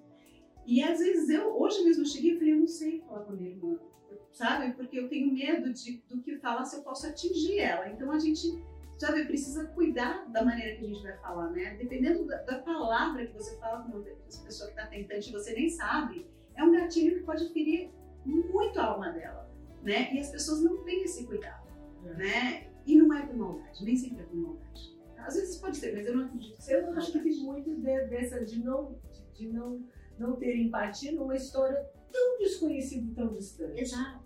Né? Então é um desconhecido, então as pessoas. É, que legal que você está falando de tudo isso, de toda a sua luta, né? Ah, então, de todos os desafios, olha, passou pela filha, pelo aborto, pela falha de implantação, houve doação e, e isso existe. Existe, e é real. É muito é mais frequente do que imagina. A gente faz tratamento de doação. Você fez doação com doadores brasileiros. Brasileiros. É, normalmente, eu, a, a, desde 2018, tem um banco de óvulos que se instalou na, em Buenos Aires, que eu acho que facilitou muito essa, essa questão, porque a gente pode ter. Ah, acho que eu já fiz até live com eles para tratar isso. É, e a, a, por quê?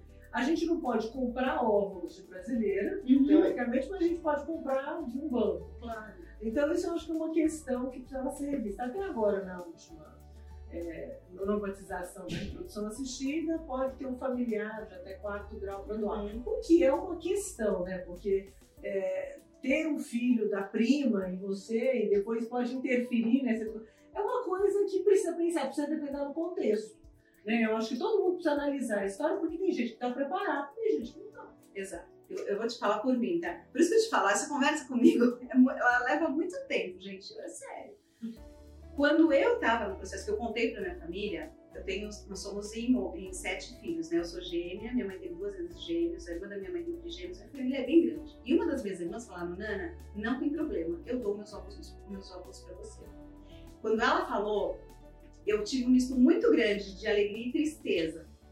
Eu fiquei feliz por ter a oportunidade de alguém pensar em mim e poder fazer isso para mim, mas me deu uma, uma, um aperto muito grande no coração. E na hora eu falei não e comecei a chorar. Porque eu fiquei imaginando, eu já estou tão frustrada e para mim vai ser um problema muito grande lá na frente, quando as pessoas falavam, nossa, mas a cara da Yara, o olho da Yara. E aí eu falo, peraí, ainda tem do meu marido com a minha irmã. Sabe? Tipo, é, hoje mesmo, se eu tivesse a opção, isso mudou ano passado, em junho, né? 15 de junho foi o ano mudou a resolução, a 2294. Se hoje eu tivesse que fazer o tratamento, eu continuaria a, a, a fazendo anonimamente. Porque eu acho que é um, um problema muito sério. Né? É um problema que você envolve muita gente da família e aí pode ser uma questão se você não estiver muito bem resolvida. Isso resolve para muita gente, por exemplo, os, os, meninos do casal, dois de pais que usou o mini, um, a genética dos dois. Um usou o esperma dele e a, os óvulos foi da irmã. Então tem a genética dos dois. Então, ok, não vejo conflito nisso, porque é uma outra estrutura né, de, de família. No meu caso, seria, para mim, seria muito traumático, mas resolve o problema para muita gente tem muitas mulheres, por exemplo, que estão mais velhas, casaram de novo com um rapaz mais jovem, o jovem não, o rapaz não tem filho, quer filho, e ela já tem uma filha de 18 anos, 20 e cada anos. um tem uma história de Exato. vida. Exato, e aí ela fala, ah, minha filha pode doar? Pode, né? Eu só acho que as pessoas têm que tomar muito cuidado com, com, com cada ação. A cada ação tem uma reação, cada escolha tem uma renúncia. E essa né? questão emocional eu acho muito complexa. Eu Exato. confesso que eu é, então, eu, eu esclareço muito isso, porque para mim, como médica, como mulher, eu fico, porque eu sei que imediatamente o custo é infinitamente mais baixo se tiver uma doadora na família. Mas o custo emocional pode ser absurdo e imensurável. Então eu falo, olha, eu acho que era melhor programar, e com essa história do banco de óvulos, a gente pode é, selecionar a doadora, e a gente consegue fazer um scanner da face da receptora. Vem uma doadora, eu até brinco, eu falei, nossa, eu nunca imaginei que tivesse tanta gente. Quando eu era criança, eu era mais nova, eu era parecida com muita gente. Agora, mais velho, não tô parecida com ninguém, não. Porque na rua, geralmente me, me, me, paravam, me enganavam, é. Ai, oi, tudo bem? Eu, tudo bem. Eu, eu sempre conversadeira, tudo bem.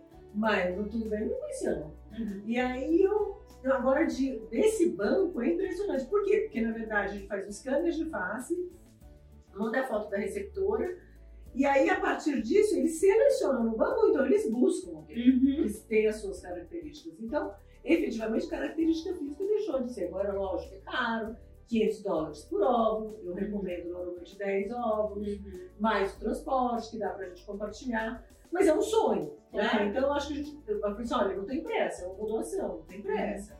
Vamos manter a sua saúde, vamos lá. Então demora um dia, até seis meses para chegar, às vezes dois. Então uhum. depende do momento. Claro, né? às vezes pode dar sorte. Olha, acabou de aparecer uma filma de cinema, é. mas dá para você. Assim, tem várias, vários fatores que eu acho que tem que ser considerados. Né? E, e a gente precisa se preocupar é, em estar bem. Né? Eu acho que quando você está psicologicamente, emocionalmente bem, você consegue tomar decisões em que aquilo te aflige e que seja uma, uma forma tranquila. Porque depois disso, que eu fiz essa escolha, contei para minha família, eu respirei leve, sabe? Eu sabia que eu tinha. Minha mãe olhou para minha cara e meu medo era minha mãe. Minha mãe tem 82 anos. Eu falava, meu Deus, eu não vou entender esse processo. Minha mãe, que teve sete filhos natural, é, o segundo gêmeo, pra você ter uma ideia, até, ela perdeu porque não sabia que tinha o segundo. Não tinha ultrassom na época, sabe? Então, assim, como que a minha mãe vai entender um processo desse? E aí eu peguei esse tempo e falei, mãe, quero te contar uma coisa. Eu já sabia que eu tenho problema com você, você sabe que eu tô tentando, sei. Eu falei, eu vou precisar ter minha filha com uma doadora de óvulos. O que, que é isso? Falei, vai ser o óvulo de uma outra mulher. Ela falou, meu filho, você não precisa falar nada pra mim, porque você não é igual. Olha que, olha que. Aquilo foi um tapa pra mim tão grande. Minha mãe falou, gente, minha mãe é demais. Minha mãe é o meu maior exemplo, o meu melhor exemplo, assim. Eu falo pra todo mundo, eu quero ser um cantinho da minha mãe. Minha mãe tem o coração mais humano que você possa vir na minha vida, é o da minha mãe. E eu lembro que quando eu separei da primeira, do primeiro casamento, e eu sumi, eu não queria, porque eu falei, gente, eu não pedi pra minha, pra minha mãe, pra minha família pra casar, eu não vou pedir ajuda pra separar. Toma o problema é teu. Então eu desapareci e não falei nada. E aí um dia eu peguei e falei pra minha mãe, eu falei, mãe, já tô separando, já dei a solução pra ela, ó, tá acontecendo isso, sabe, sumir por isso, isso. Ela pegou a chave, falou assim, aquele quarto ali já tá todo vazio, o armário é seu, você não precisa me dar satisfação, eu quero que você venha morar comigo, porque eu tava vendo um apartamento pra alugar. Que era difícil. Então eu falei, minha mãe é um ser de muito luz, uhum. né? Bem, assim, pra, pra idade que ela tem, as dificuldades que ela teve. Ela perdeu meu pai, ela tinha 42 anos, meu pai tinha 49. Meu pai tinha 49 anos, da minha idade. Sabe? E aí eu falo, cara, eu vou fazer 50 anos, eu tava perdendo meu pai com 50 anos, com sete filhos. Então você começa a, a, a, pensar nos valores de vida. Eu falo, poxa, minha mãe deu o melhor da vida dela. Ela deu educação e comida. Ela deu né, acesso a estudos para a gente estudar e comida, porque não tinha condição dela perder meu pai e cuidar de sete filhos. Então cada um se virou e graças a Deus todos estão bem. Então, assim, eu falo, é, é um valor muito grande de família para mim, uhum. sabe? Então, eu penso, por isso que eu pensava, ah, que eu quero, né, dar pra minha mãe. Minha mãe, de cara, falou, não, meu filho não é igual. E ela é louca, ela liga todos os dias para as meninas sabe? Então, assim, eu vejo a relação de família, não tem nada abalado no mercado. Nada, pelo contrário. É, é, e geralmente é assim. Depois Exato. que passa esse processo, eu vivencio isso, é porque no, no seu caso foi, ah, porque foi uma gravidez já após os 40, com a reserva ovariana diminuída, mas já no caso invi inviabilizou o processo de fertilização dos seus próprios ovos, mas tem mulheres que enfrentam esse mesmo problema aos 30, aos 32, uhum. Então, e por outras razões, né? Não é só por causa de menopausa precoce, é outras razões mais sérias, um câncer, alguma coisa do tipo. Né? Exatamente, né? pode fazer um tratamento com, com, Aí às vezes não tem, faz radioterapia pélvica, ou tira um ovário, ou uhum. tem um tumor no ovário que seja benigno, mas tirou um ovário, uhum. ou que tem uma endometriose uhum. super grave que acometeu os dois ovários. E aí tem uma reserva ovariana menor, tem doença autoimune ah. e algumas coisas. Porque, e geralmente as mulheres se mas, mas por que comigo? Sobretudo quando tem menos idade. Né? Quando tem mais idade, aí tem aquela culpa de, de ter adiado a gravidez ou do castigo de não. Puxa, eu nunca quis ter filho, agora eu quero e agora eu não posso, né? Tem essa questão do castigo divino. E de qualquer forma, a gente busca uma explicação para tudo isso. É natural, toda vez que acontece, quando tem um câncer, tudo, ah, né? bateu a mama, ah, por isso que eu tive câncer, bateu, ah, eu caí, por isso que eu abortei. É muito maior. E aí, eu, é, eu, hoje mesmo atendi um, um casal que está passando por esse dilema da doação. E ela falou mas por que eu, né? Por que, que eu parei de produzir ovos com 38 anos? Exatamente no seu motivo. E, é, e ela tem uma, uma tiroidite autoimune, quer dizer, mas várias mulheres têm e não desenvolvem isso. Mas tem as perdas emocionais, tem todo o processo de, de, de perdas que a gente tem, de estresse, e outra, e sem culpa, porque a gente não tem domínio sobre isso. Então, assim, ai, por que, que eu não congelei? Porque você não tinha esse conhecimento, a gente não tem como se arrepender do que a gente não sabia. Exato. Então, eu não podia, né? eu não isso é, é, muito, é muito complicado, assim, porque quando eu falo com as meninas, por exemplo, eu falo, não se culpe, não tem culpado, nem você, nem seu marido, não tem culpado. É, essa palavra é um alívio. E assim, a mulher diz, mas por que eu não posso? Pode, faz uma diferença. Pode. Exato, exato. É, é viável. Você sabe que tem algumas meninas que mandam mensagem pra Luli, eu tô destruída, tô chorando, é, eu quero falar com você porque acabei de sair do médico e ele acabou de falar que eu preciso, a minha solução vai ser com doação. Eu falo, tá bom, me dá teu telefone, eu faço isso, tá? Aí eu ligo pra ela e falo, você tá bem? Ela começa a explicar tudo. Eu falei, tá bom, agora deixa eu faz de conta que eu sou sua médica, eu sou médico, e eu vou te passar a notícia. Ela falou, tá bom. Aí eu falei, você já tem a sua notícia e eu vou te dar outra. tá bom. Falei, então, é, fulana de tal, você é, tem um problema, está com uma dificuldade assim, é, você não vai conseguir gerar o seu, seu filho com os seus próprios óculos pela dificuldade que você tem. Sinto muito, não tem mais o que fazer. É. Falei, então, o que, que é pior? Você ouvir o sinto muito, não tem mais o que fazer, ou você não pode, não mas exige chance. E aí elas falam, eu não pensei por esse lado. Entende? Eu falei, então, enquanto houver chance, você tem que estar feliz e dar graças a Deus, né? Por todos os motivos, né? As pessoas também falam sobre muitas coisas, sabe, doutora Adriana? É, por exemplo, quando eu fiz a transferência, em setembro, foi dia 5 de setembro. Dia 7, com 7 dias, no dia 12, eu sabia que eu estava grávida. Porque eu, eu, fiz a transferência no momento que estava um furacão em Miami e destruiu Miami. E eu estava desesperada por causa da gata e do Roland sozinhos lá. E eu no meio da transferência com hormônio, só chorava. Eu lembro que eu tinha que fazer o exame, eu cheguei para Mari e falei, Mari, eu tô tudo a perder, eu não vou conseguir, eu não paro de chorar, eu, tô sentindo sangue correndo na minha veia tão estressada e eu não consigo me controlar. Eu sou excesso em tudo, tá? aí ela pegou e falou, ah, tá bom, fica tranquila. Aí às 5 horas da tarde, eu tava jogando Candy Crush né, com a minha mãe deitada lá, tipo, super de boa. Aí o telefone liga, o telefone da Mari. Eu falei, ah, Aí vem a voz do doutor Analdo. Oi, Lu, tudo bem? Eu falei, não, mãe, esquece, perdi. Não faz sentido o médico me ligar com o D7, né? Aí ele falou assim, eu tô te ligando no telefone da Mari, porque seria eu que tido essa notícia. Você veio aqui, falou que estava super nervosa te pedir desculpas, porque eu tomei a liberdade de fazer um back junto, para saber como que tá. Então eu preciso que você tenha muita calma a partir de agora, porque você não está grávida. Eu, eu comecei a chorar, eu tremi assim, e você está gravidicíssima. Não precisa nem fazer back. Menina, eu parecia a gata pulando em casa. E minha mãe, calma, o que que tá acontecendo? Meu Deus, pelo amor de Deus. Mãe, falava pra ela. E aí, naquele momento, eu tenho uma baixada de bola em tudo, assim. Cara, a vida Já começou a ter luz. da mãe. Cara, a vida começou a ter luz e eu falava, meu Deus do céu. E eu gritava, assim, doutora, na histérica. Eu gente, eu tava histérica. eu lembro até hoje, assim, da minha reação. E eu, eu não sabia se eu ria, se eu chorava. E eu falava, mãe, eu falei, doutora, não, obrigada, pode ter, eu tenho minha palavra que você vai ter, a partir de agora só sai lágrimas de felicidade. E eu vou controlar para não ser estressada também, ah. né, chorando. E daquele dia, foi. E aí eu só soube que era gêmeos, assim, antes de vir também, porque eu prometi pro Rolando que eu vinha antes de 30 dias, e eu, fazia, eu faço aniversário dia 4 de outubro, eu vou dia 2 de outubro. Não tinha ainda feito os 30 dias da transferência, eu fiz dia 5. E aí naquela noite eu tive um pulso de um sangramento, e eu não tinha noção do que, que era. E o médico fala, se tiver, é normal, um sangramentinho pequenininho, só que você não sabe dosar o que é muito pro médico e o que é muito pra gente, né? A gente deu uma furadinha aqui, a gente acha que é, é uma, uma hemorragia, né? E eu achava que era uma hemorragia.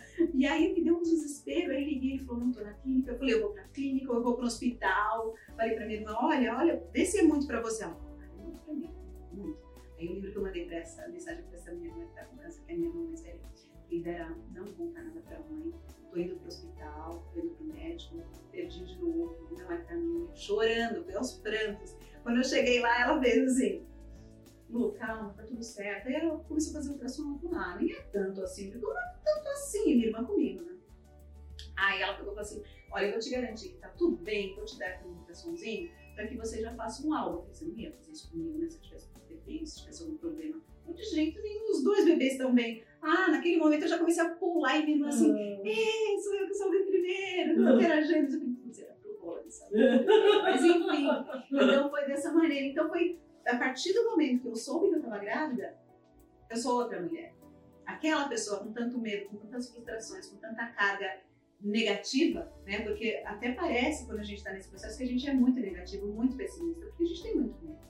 E o desconhecido assusta mesmo. Mas a partir do momento que você vê que tem a possibilidade, que depende de você, você faz diferente. Só que a minha gestação foi uma gestação de medo. E eu acho que muitas passam por isso. Não, Porque não, como eu passei por muitas perdas, exatamente. eu sou uma pessoa que eu amo uma foto. Eu adoro tirar foto e aparecer em foto. Nunca vi igual, eu adoro uma foto. Ensino minhas filhas a tirar foto e aparecer em foto, eu acho o máximo. Tudo eu tirava foto. Na minha gestação, tirei pouquíssimas. Porque eu tinha medo daquilo me machucar se eu perdesse. Então, eu tenho fotos, mas não tenho fotos assim, super elaboradas, não sei o que, para poder fazer posts, essas coisas, porque eu tinha medo, até porque não tinha essa coisa de Instagram e tal, uhum. que eu acho que para mim foi ruim, porque se eu tivesse, ia passar o tempo mais rápido, ia, ia ser mais leve esse sentimento que eu tinha de medo de perder. Mas por outro lado foi bom, porque eu não estava tão envolvida com tudo, sabe? Eu vi no tanto que Tipo, seu tempo, estava recolhida, né? Exatamente. Né? Então, assim, eu acho que também teve, teve importância positiva. Né? Então, eu acho que, que as pessoas precisam entender que todo o processo faz parte do processo e que vale a pena. Né? Se hoje as pessoas falam, falam para mim, você voltaria, você faria de novo? Nossa, eu faria duas vezes de novo. Porque eu sabia que ia dar certo no final, entendeu? É diferente quando você conta uma história que você sabe o final, né? Então, é, eu, eu, faria assim de novo, com certeza. E quando as pessoas falam, ah, você contaria para os filhos, você vai contar para gente. Eu, eu não gosto de mentira, eu sou uma pessoa muito verdadeira. Eu não ia aceitar nunca que minhas filhas um dia na vida me questionassem por alguma coisa que elas não soubessem da minha boca. Então, e eu acho que quando envolve uma pessoa a mais numa, numa, é muito uma coisa, já tem uma chance muito grande de ter uma mentira. Principalmente quando é um casal, assim, eu já vi casos, por exemplo, de casais brigarem e jogar na cara coisas que machucam, porque quando a gente tá magoado, a gente machuca. E aonde vai ser, quem vai me machucar vai ser o meu ponto fraco, que foi esse tratamento. Né? Então, eu sempre pensei assim, sempre eu vou contar da minha boca. Ela vai ouvir, ela, meus filhos, minhas filhas vão ouvir da minha boca, porque eu não quero esse peso, eu preciso de paz para viver. Eu preciso dessa paz para fazer esse trabalho que eu tenho feito, eu preciso dessa paz, né? Porque você não consegue passar preocupada com alguma coisa achando que você está falando uma coisa que não é verdade. Então, eu falei, não, a minha, a minha história ela vai ser replicada, porque tem, também tem uma, uma, coisa que quando, no dia que eu fiz a transferência, que eu fui fazer a transferência, falei, Deus, eu tava lá deitada e falei, Deus, só preciso te pedir uma coisa, se for para ser para mim, que dê certo, dessa porque é a última tentativa. E eu prometo, eu lembro disso, eu falei, eu prometo que eu vou passar adiante para ajudar outras mulheres não passar o que eu passei, porque foi muito sozinha, foi muito, muito doída para mim, assim, da maneira que foi, sabe? Então eu me comprometi que eu ia falar, né, sobre. E, e aí eu lembro que eu falei assim, ah, eu só quero ter mais um pedidinho, assim, eu moro fora do Brasil, eu amo a família, eu acho que precisa ter família, eu não vou ter coragem para passar tudo isso de novo. Então se vier gêmeos, assim, já agradeço, tá de bom tamanho. Pedidos atendidos. Todos os pedidos foram atendidos com excelência check, sabe? Assim. E eu falei, cara, não tem como. Eu hoje eu falo, eu tenho que fazer um trabalho assim em excelência. Eu acho que eu entreguei um bom resultado para Deus, assim, que é meu chefe né? Então por isso que eu fiz de coração. Luli, agora você já replicou essa história para todos os lados, já espalhou a notícia e aí você concretizou com o livro. Conta um pouco dos, dos laços de fita. Olha, o livro foi uma coisa que eu sempre, desde sempre, quando eu estava no tratamento, eu falava que eu queria escrever um livro da minha história, né? Mas um livro da minha história, assim, desde a minha família tal, que é um livro grande, né? Com a minha vida. Só que esse livro leva tempo, né? Ele vai ser mais detalhado tal, não sei o quê. E aí, o ano passado, eu fiz uma live com a doutora Lígia Dantas, que é psicóloga, sobre contar ou não contar. Isso é um tema que todo mundo, toda mulher fica. Eu não sei se filho, eu não quero contar, ou não sei quem vai ter receio, não sei o quê. E vieram muitas perguntas. E naquele momento, eu falei, cara, eu devia escolher escrever um livro para o público infantil. Mas não é um público infantil para criança, porque criança não vai ler o livro agora. Mas é para a mãe entender o que, que é como eu conto. Não estou ensinando o que contar nem como contar, porque cada um tem o seu ambiente vai contar da sua forma. Mas podem ter uma ideia diante do que eu fiz, né? E eu lembro que as minhas filhas, quando tinham dois anos, elas viam no quarto delas quadros meio grávida, né? Com, com Roland, sapatinho delas, tal, daqueles, aquelas fotos de gestante. E aí, com nem dois anos, elas nem falavam direito, elas apontavam e olhavam pra minha barriga sem entender. E eu falei pra elas, eu falei, filhas, sabiam vocês que estavam aqui? Pelo grande lá, eram vocês que estavam aqui? E elas falavam, uau, eu falei, vocês são duas sementinhas. Não colocou na barriga da mamãe, vocês cresceram, ficou uma sementinha, a sementinha a Isabela, a sementinha a Gabi, e vocês nasceram, agora vocês não cabem mais na barriga E isso ficou. E de repente, toda vez que elas falavam alguma coisa, elas falavam, isso é uma sementinha que eu na sua barriga. Então ficou já essa coisa de sementinha. E aí eu falei, eu não tenho problema de colocar minha filha, porque já foi criando uma história desde que elas foram tendo interesse delas de me perguntar alguma coisa e a maneira que você vai falando. Porque não adianta as pessoas falar, como você vai falar pro seu filho?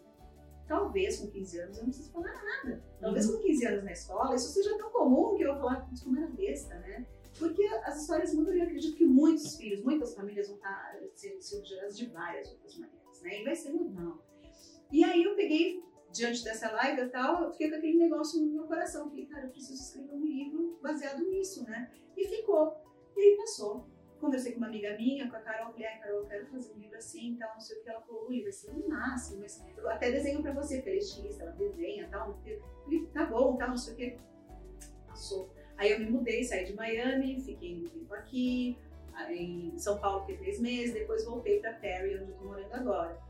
E aí eu tava mexendo nas coisas, entre uma live e outra, abri o computador e apareceu dia 23 de abril, dia mundial do livro, uma coisa assim, dia do livro. Eu falei, me veio um outro insight falei, cara, eu quero um livro nesse dia. Aí eu falei, louca, você não tá no Brasil, calma, baixa a bola. Eu falei, não, eu preciso fazer isso. Aí minha sobrinha, ela fez faculdade nos Estados Unidos de, de marketing e ela lançou um e-book.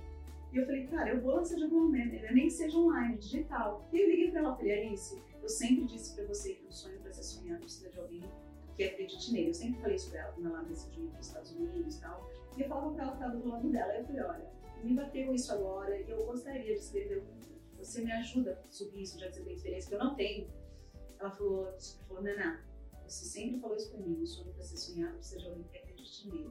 E no seu sonho, além de você, eu também acredito. Conta comigo. E naquele momento eu falei, uau! Aí ela falou assim, só tem um detalhe, gente, dia 23 nós temos 12 dias. E cinco dias antes eu preciso ter já pronto o livro e as ilustrações. Nossa! Falei, caramba! Falei, tá bom, Tiago me dá cinco minutos. Peguei, liguei pra Natália, e aí a Natália faz as ilustrações, tá, não sei o quê. Falei, Nath, eu preciso te contar uma história rapidinho. Eu nem sabia se o telefone era dela, mas fazia muito tempo que eu não falava com ela.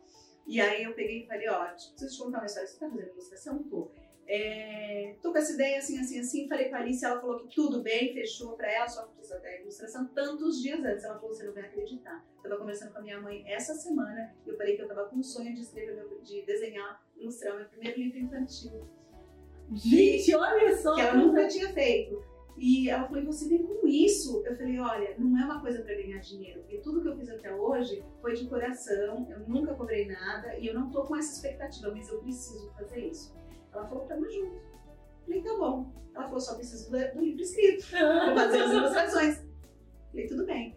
Fiz um grupo das, das três e falei, gente, é a partir de agora tá começando. Fechou. Escrevi em quatro horas o livro. E falei as páginas todas que, que eu queria.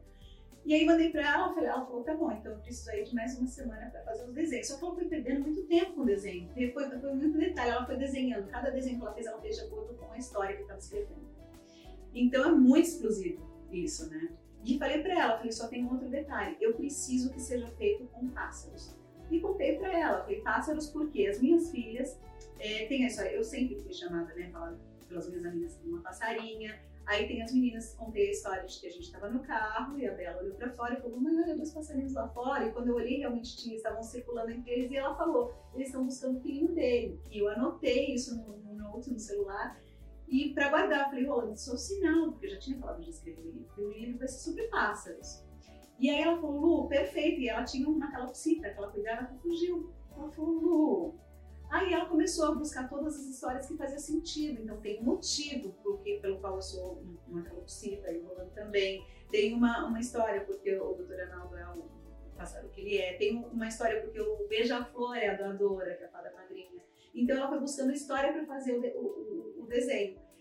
E aí não deu, não ficou pronto pro dia 23 do livro, né? Eu falei, cara, super entendo. Ela falou, mas Dia das Mães tá aí. Pro Dia das Mães eu consigo. E aí eu lancei dois dias antes do, do Dia das Mães. Então eu lancei dia 8 de maio. Né? Não tem 20, tem 20 é. dias que eu lancei o livro. E foi um boom, né? Porque eu mais do que rapidamente fui comprar o meu. Não, então, sim, quando você me deu o feedback, eu falei, gente, porque eu tava insegura, sabe? E as pessoas falam, e aí, um outro detalhe, eu liguei pra doutora Lígia, falei, doutora Lígia, lembra aquele insight que deu na nossa live? Eu gostaria muito que a senhora escrevesse alguma coisinha do livro. Ela falou, deixa comigo. E ela fez um prefácio maravilhoso, assim, que tem tudo a ver com o livro, falando psicologicamente, né, pra, pra mãe. E aí eu falei pro doutor Arnaldo, doutor Arnaldo, tem que ter um pouquinho, né, do senhor. Ele escreveu uma frase que eu também coloquei no livro. Então, assim, acabou sendo um livro muito lindo, assim, a história dele, a maneira que ele foi desenhado, a maneira que né, foi dito, assim. E ele tá muito suave, muito delicado. Assim. Muito Eu conto para as minhas filhas, as minhas filhas contam a história dele dos personagens. E aí eu falei, gente do céu, e as meninas começaram, e a gente vendeu os livros, né? As pessoas foram comprando, e a gente foi lançando, eu não tinha ideia né, de valores nem nada, porque eu falei, cara, vai ser a primeira vez que eu estou cobrando alguma coisa, porque eu sempre falo, gente, cuidado com o que vocês vão ficar pagando, de pagar faz um tratamento aqui, faz, vai, pega um conselho de, de, fertilidade aqui, vocês já estão pagando médico, tem, vai pegar óvulos uh, importados, aí o custo acaba sendo muito grande. Né? Então, cuidado, sempre tive muito cuidado com a paciente, de verdade, assim, porque eu sei o quanto dói e sei que não é uma realidade para todo mundo. Então, eu sempre penso nelas primeiras, porque eu estou entregando um material muito lindo. Né? Então, é uma, é uma coisa que é uma troca. E aí eu falei, vai ser a partir daí que vai ser profissionalizado o meu negócio, porque não, não dá, né? As contas têm que pagar uma Lógico. Eu falei, não adianta, eu tô vindo aqui, eu falei, esse, esse daqui, eu tô indo, você vai falar, gente, tô aqui para trabalhar e retomando o meu mercado corporativo no mundo da reprodução assistida, com workshop, com essas coisas. E aí eu falei, tudo bem, aí lancei o livro, foi um boom, aí eu encerrei as vendas dia 20, né? Então ficou só esse período mesmo. E começaram, cadê o livro? Cadê o livro? Cadê o livro? Eu falei, gente, peraí, eu vou. Não falei pra ninguém, tô falando pra você primeiro, assim, ninguém sabe ainda. Mas eu mandei imprimir os livros, já fiz o registro dele, SBN, tudo, tá tudo feito. E tô imprimindo os livros para lançar no Brasil.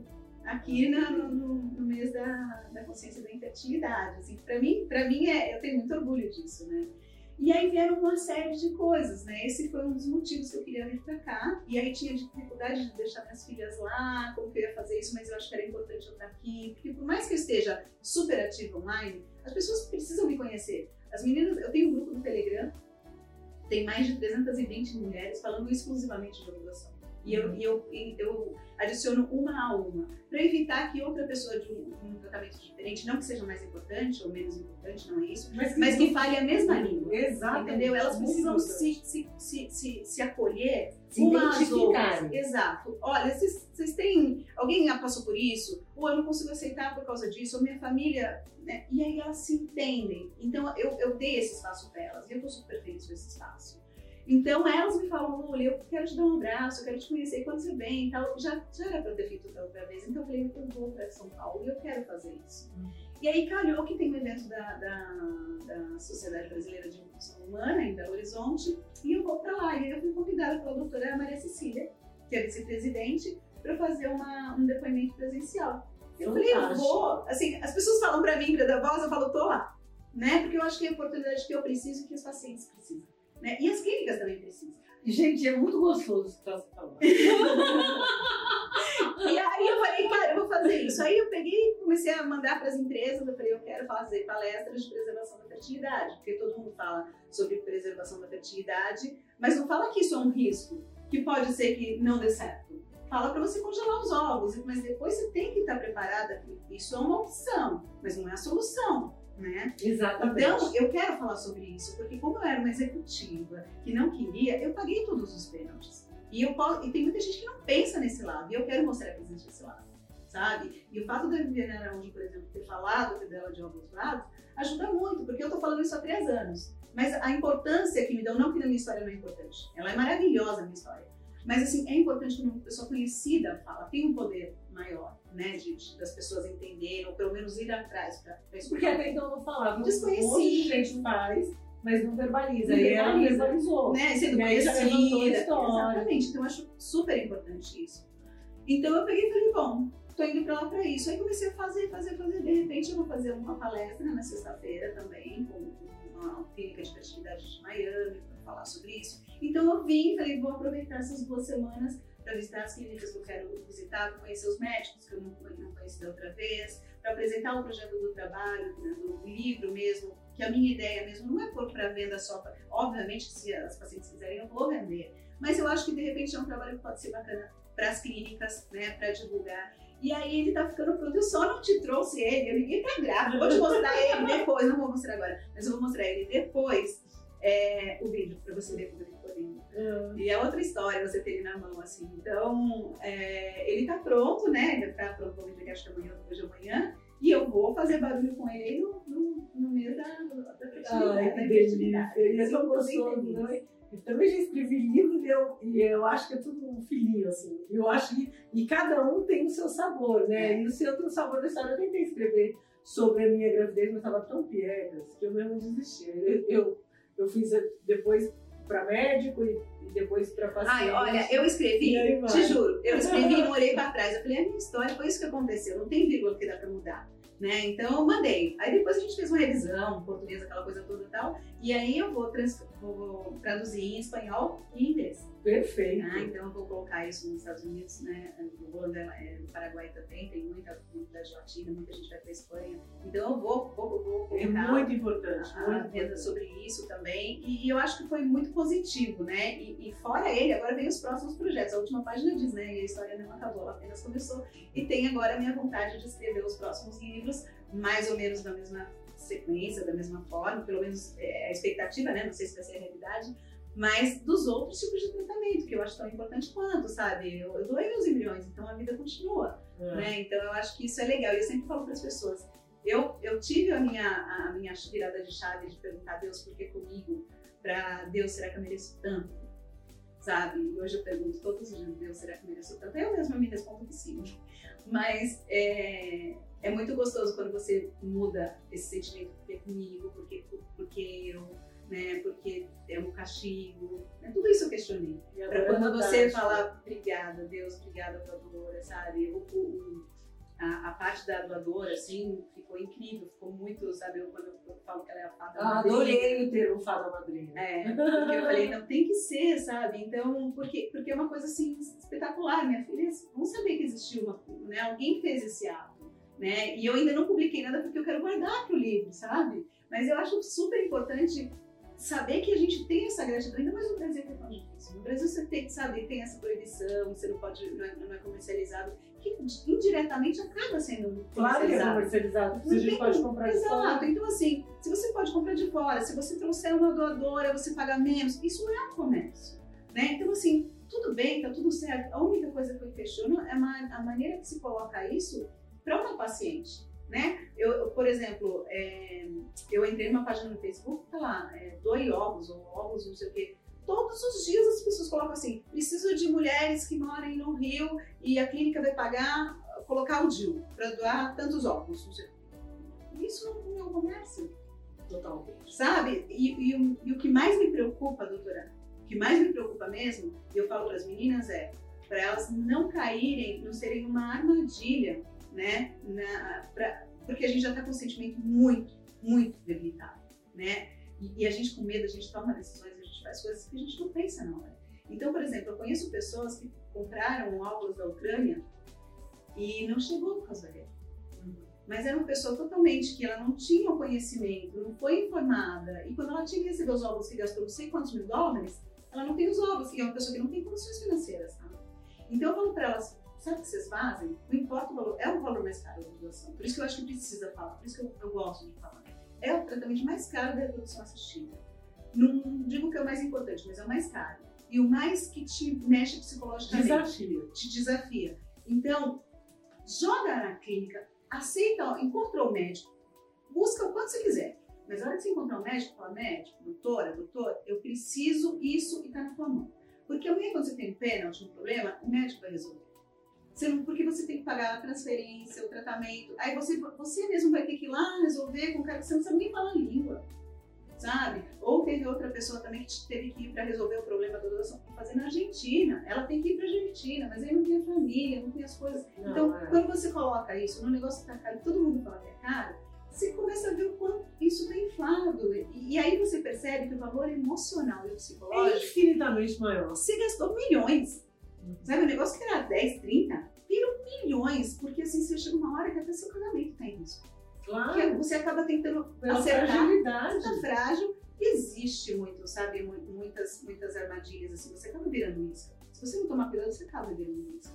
Então eu procuro sempre falar dessa maneira, porque eu sei que tem. É, ah, bem, eu vou te ensinar. Não tem ensinar, gente.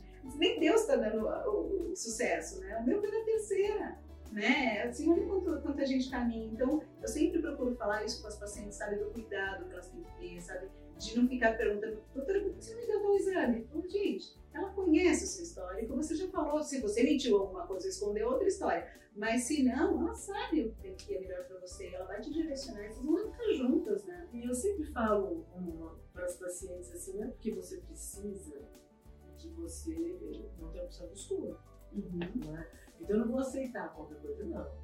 Você tem que entrar nesse, nesse contexto, se sentir parte dele e fazer da melhor forma possível, seja com familiar, seja com anonimato, seja com banco nacional, seja com banco internacional, seja ele em Buenos Aires, seja na Espanha, mas que você tenha essa opção de escolha.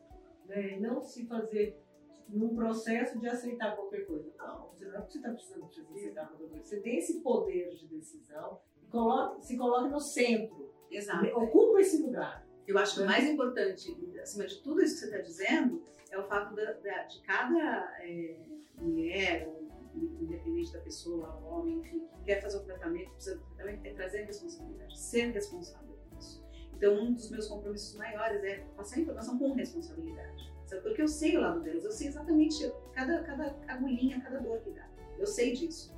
Poucas pessoas sabem, né? Porque se você não vive isso, e muitas não querem falar, então vira a página e acabou ali, né? Então, quando você traz a responsabilidade, você está ciente dos riscos que você tem. E você sabe resolver esse grande problema. Quando você não traz a responsabilidade por você, você simplesmente toma uma decisão ou deixa o outro responder, é, trazer por você, né? A mesma coisa é felicidade. O que é felicidade? Porque cada um é uma coisa. Eu não posso transferir a minha felicidade para você. Né? Muitas vezes falaram para mim, troca de médico. Né? Às vezes o Roland me responde, e se trocar de médico? Roland, por que, eu vou trocar de médico? Seu problema é meu. E é muito isso. Né? né? Eu acho que eu, eu, acho interessante você ter mais de uma opinião, eu acho super legal. Exato. Isso, né? E às vezes o paciente volta e fica todo gente, está tudo certo.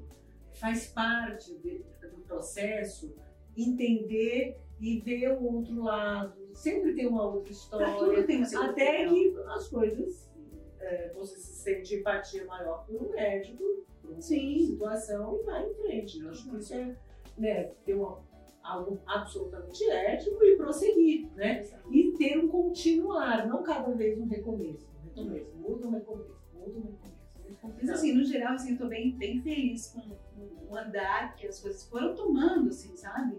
E muitos médicos, sabe, me elogiando, porque os pacientes estão levando isso para eles. Então, eu acho muito importante eu saber que, que tá dando certo, sabe? Que eu tô conseguindo acolher de alguma maneira. Que a minha história, ela, eu tenho muita preocupação com a história, sabe? A minha história tem duas almas, dois corações que estão uhum. né? E por elas eu faço qualquer coisa, sabe? Para que outras pessoas possam vivenciar o que eu estou vivenciando hoje. Né? Eu demorei um tempo, né? foi necessário para mim, super, né? Foi super necessário, foi super importante e eu preciso passar isso, sabe? Às vezes as meninas falam, posta mais coisas das meninas na página. Eu falo, gente, o intuito da página não é isso, porque eu posso ferir uma tentante e não é essa a minha intenção. Né? Então tem minha página lá aberta, o lá eu posto algumas coisas, estou usando mais a outra. E às vezes eu posto, porque não é o que eu vivo. Eu não quero que ninguém fique assim, ah, porque vai ser igual dela. Não é, cada história é uma, cada ambiente é um, cada família é única, cada protocolo e cada tratamento é único. O que deu certo para mim vai dar certo para o outro. Então, é muito importante, é muito importante falar essas coisas porque as pessoas acabam misturando, assim, né? E cada um é uma Cada um sente de um jeito. Né? Então, assim, eu estou bem, bem satisfeita, assim, bem feliz e, e a oportunidade de vir para o Brasil agora, deixar as meninas e poder falar com, com, os médicos, poder trazer isso de maneira mais leve. Eu quero fazer uma vez eu faço encontro com as meninas, né, com quem puder, do negócio do livro também. Então, assim, eu vou estar fazendo alguma coisa, vou te falar sempre, né? E, e é isso, assim, então eu tô bem, bem tranquila, assim, com o coração bem, bem quentinho, sabe? Muito acolhido, assim, sabendo que eu, que eu fiz uma coisa é, estava escrito, né? Era esse uma missão, um propósito de vida, descobrir, sabe? Eu sei que eu vim, sabe? E a história, essa história aquece o nosso coração. Obrigada. e conta pra gente espalhar essa história, vamos falar das suas redes, canal, pra gente poder se comunicar e as pessoas se conectarem mais com. É, exato, assim, olha, eu tenho, eu tenho trabalhado bastante na, no Instagram, tá? Não o YouTube porque realmente não era essa a minha pretensão. Uhum. E as pessoas vão me pedindo, então aos poucos eu vou fazer, porque tudo que eu faço, eu faço sozinha. Eu não tenho ninguém que faça nada pra mim. Então, eu que edito, eu que gravo, eu que faço né, as, as, artes, tudo. E aí eu vou me virando fazer as lives, eu que convido, eu faço, e tá tudo certo, assim. Tô bem feliz com isso, eu sou muito dinâmica, assim. Então, é, a minha ideia, vou, o livro vai estar, eu vou mandar imprimir alguns, vou fazer algumas reuniões, vou em algumas clínicas, vou dar para algumas clínicas, né, na, segunda, quarta-feira, dia 2, eu tenho uma, uma, inauguração de uma clínica, eu vou levar, onde eu puder levar o livro, eu vou levar, e vou publicar em todos os lugares e marcar. Então, é óbvio que cada pessoa que, que, compartilha, que fala do livro, é importante, porque para mim, quanto mais né, corações chegar, para mim, muito melhor. E o mais legal é que ela fala do, do, processo todo que eu tive, né? Desde que eu tive dificuldade. Então, o livro começa mostrando eu enrolando no escritório. Então, se, se, tudo isso que eu te contei, você vai entender o livro agora. Quando você, ah, você no escritório, ah, Brasil e Estados Unidos, por causa disso. Então, assim, é muito gostoso ter feito isso, porque as pessoas vão entender a sequência disso. Então, não é simplesmente mudança, é um processo que a gente passou. Né? Tem, uma, tem uma imagem que eu acho que eu gosto bastante, que é nós dois chorando quando a gente percebeu que eu não tinha óculos. Né? Então a gente conta isso de uma maneira. E o livro para quem que é? O livro não é para criança. Embora ele está muito bonitinho, as crianças possam ver e entender isso. É, o livro é para as mães que querem ainda ser mãe, que vão se deparar com a doação e falar, eu vou contar meu filho? O que, que vai ser isso? Então quando ela começa a ler, ela vê desde o prefácio, ela começa a entender. É um processo normal. Né? Então, Não, assim, fica leve. E fica, leve. leve. E né? onde vai estar o livro? No seu, fala o seu Insta. O livro, o livro vai estar, eu vou estar divulgando ele no Insta, é, vai estar aqui no Brasil, então ah, meu Insta é o Ovo Recepção, com dois R's, underline Ovo Doação. É, tem no Facebook também, o Laços da Ovo Doação. Uh, eu tenho o YouTube, mas eu não vou falar ainda porque ele está zero, não tem nada, não vou, não vou passar. Mas tem o, o, o e-mail, o Instagram tem o e-mail, tem o telefone de contato. Então eu estou fazendo todo esse trabalho. Então todo o contato que eu estou fazendo está centralizado ali porque eu estou nos Estados Unidos, né? Então não dá para ficar marcando é, e falando. Mas assim, todas as mensagens que eu recebo, eu, eu respondo. Responde respondo, mesmo. Respondo mesmo, às vezes eu ligo para as pessoas, eu atendo. Pessoa, estou sobre a vida Então, assim, isso é uma outra coisa também que as pessoas estão me pedindo para falar comigo, como se eu estivesse fazendo uma mentoria, um direcionamento. Eu falei, calma, gente, não, eu preciso organizar isso, porque não dá para fazer de qualquer jeito, ah. né? Porque eu também tenho minha vida. Então eu estou construindo isso a partir de agora. Né? Eu falei, bom, eu fiz até agora, eu fiz isso 100% de coração e alma, não foi nem só de coração. E agora eu preciso organizar para as contas se pagar, né? Para claro, poder vir para cá, isso ser, né, é, é, pago de alguma coisa, viável para eu continuar a fazer, para que senão eu fico só atrás da, da, da, da, da tela, né? E eu quero poder estar nos eventos que tiver, quando tiver que fazer alguma coisa, fazer um workshop, eu quero isso, porque virou uma, uma, uma necessidade, é uma forma de eu continuar meu trabalho na executiva que eu sempre fui, mas no, no, no mercado de saúde, falando para essas. E, e, é muito grande, né? Se a gente for pensar, é muito grande. É um universo então, super. Exato. Então, assim, você, você começa a falar, você fala, eu, eu sempre falo que eu tenho muita dó, não dó, mas assim, quando eu falo de pagar ou cobrar alguma coisa da paciente. Mas aí eu penso que a empresa, a corporativa, ela tem condições de fazer um projeto lindo e apoiar as pacientes tem muitas mulheres. E possibilitar. Então, assim, eu posso falar no RH, olha, eu vou, vocês vão dar para as suas funcionárias um workshop, uma palestra sobre preservação da fertilidade, e eu vou fazer isso. Né? Não precisa ser valor exorbitante, porque eu, eu, também acho, eu quero ser justo, eu gosto de ser justa com as pessoas, mas eu acho que precisa da informação. Né? Claro. Então, é, e isso não falo só para mulher, tá? Eu falo para um, um homem, eu falo para um Quanto pai, maior número de Exato, pessoas. um pai independente, pai solo, uma mãe solo, que exige tudo isso. Claro. Um casal homoafetivo, né? Dois pais, duas mães, e precisa de adoção também.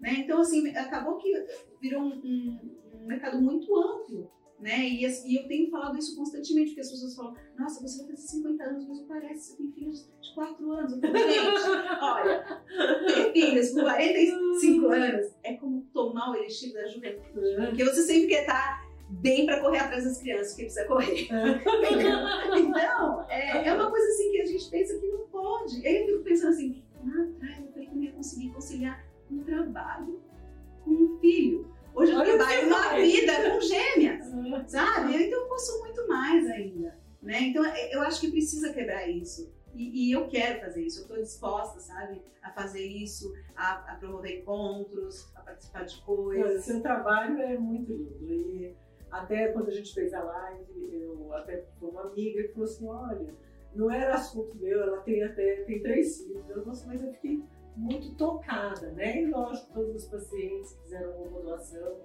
é, tiveram esse, esse toque, né? E eu falei sempre isso, eu te agradeço por estar aqui, por dividir a sua história com tanta generosidade e realmente a sua história aquece o coração, uma delícia de ouvir e o seu livro é suave. Eu achei tão tênue, assim, tão, tão, é, tão é, carinhoso, assim, confortável de ler. Porque esse processo eu sei que é doloroso para chegar nessa digestão e você teve muita sabedoria para descrever tudo isso. Parabéns. Obrigada pela oportunidade. Ó, só mais uma coisa. eu tenho tanto orgulho da minha história ah. que essa é Os Laços de Fita, Isabela e Gabriel. Ai, que linda! Parabéns! Então, assim, realmente é uma história que eu quero passar e que eu acho que conforta, eu acho que ajuda e, e, e a minha ideia é se eu uma, né, acalentar assim, um coraçãozinho seu, sabe? E às vezes de pais também. Ontem eu fiquei surpresa que eu recebi uma mensagem de um pai, de um homem, falando: olha, minha mulher está sofrendo e, eu, e ela ter te visto já ajudou muito e ele está perguntando algumas coisas. E o Rolando também fala, ele já fez lives e, e acho que é importante também falar lá no Rolando, que é isso que eu estou trazendo. É lógico. O lado dele, que eu acho realmente que é importante. Então é isso, assim, a minha história veio para. Deus me, assim, me plantou para isso. Ele, foi, foi uma missão muito linda e hoje eu entendo. Hoje eu agradeço ter passado tudo da maneira que eu passei, a Moquita e toda a história. E tem ela no livro, né? A Marcha, a Moca, tem a família completa. E é isso, mas obrigada de verdade, obrigada pela oportunidade, por dar a voz, que eu acho que é super importante que as pacientes ouçam cada vez mais. Assim, e a hora que lançar o, o podcast, o que for, eu vou estar gritando, porque é assim, as pessoas precisam ver e a gente precisa falar mais. Vai ser super avisado. obrigada, obrigada mesmo, a gente vai postar. Gente, eu queria agradecer a companhia de vocês por terem escutado essa história de amor, né? Laços de fita no Jardim Encantado. Bota encantado nisso. É, que privilégio poder escutar a Luli falando sobre a história tão generosa, a história de amor e que acontece, né? A gente às vezes de forma desavisada fala, ah, eu vou engravidar é, naturalmente e isso não acontece. E sim, a gravidez é possível e ela pode acontecer de diversas formas. A gente tem vários caminhos e a gravidez acontece com a reprodução assistida. Então, lógico, não é todo mundo que vai precisar de doação de óvulos, doação de espermatozoide, que vai precisar da fertilização in vitro, mas o caminho acontece. E tá aqui a Luli para falar da história de amor com ovo doação e a gente vai espalhar essa notícia e agradecer por vocês estarem aqui e pela Luli por ter dito tudo isso. Ai, Muito obrigada. Eu que agradeço. e eu sempre falo, né? Eu montei um bordão assim, ovo doação é vida. E realmente, ovo doação é vida. No meu caso foram vidas. É. São duas, mas ovo doação é vidas.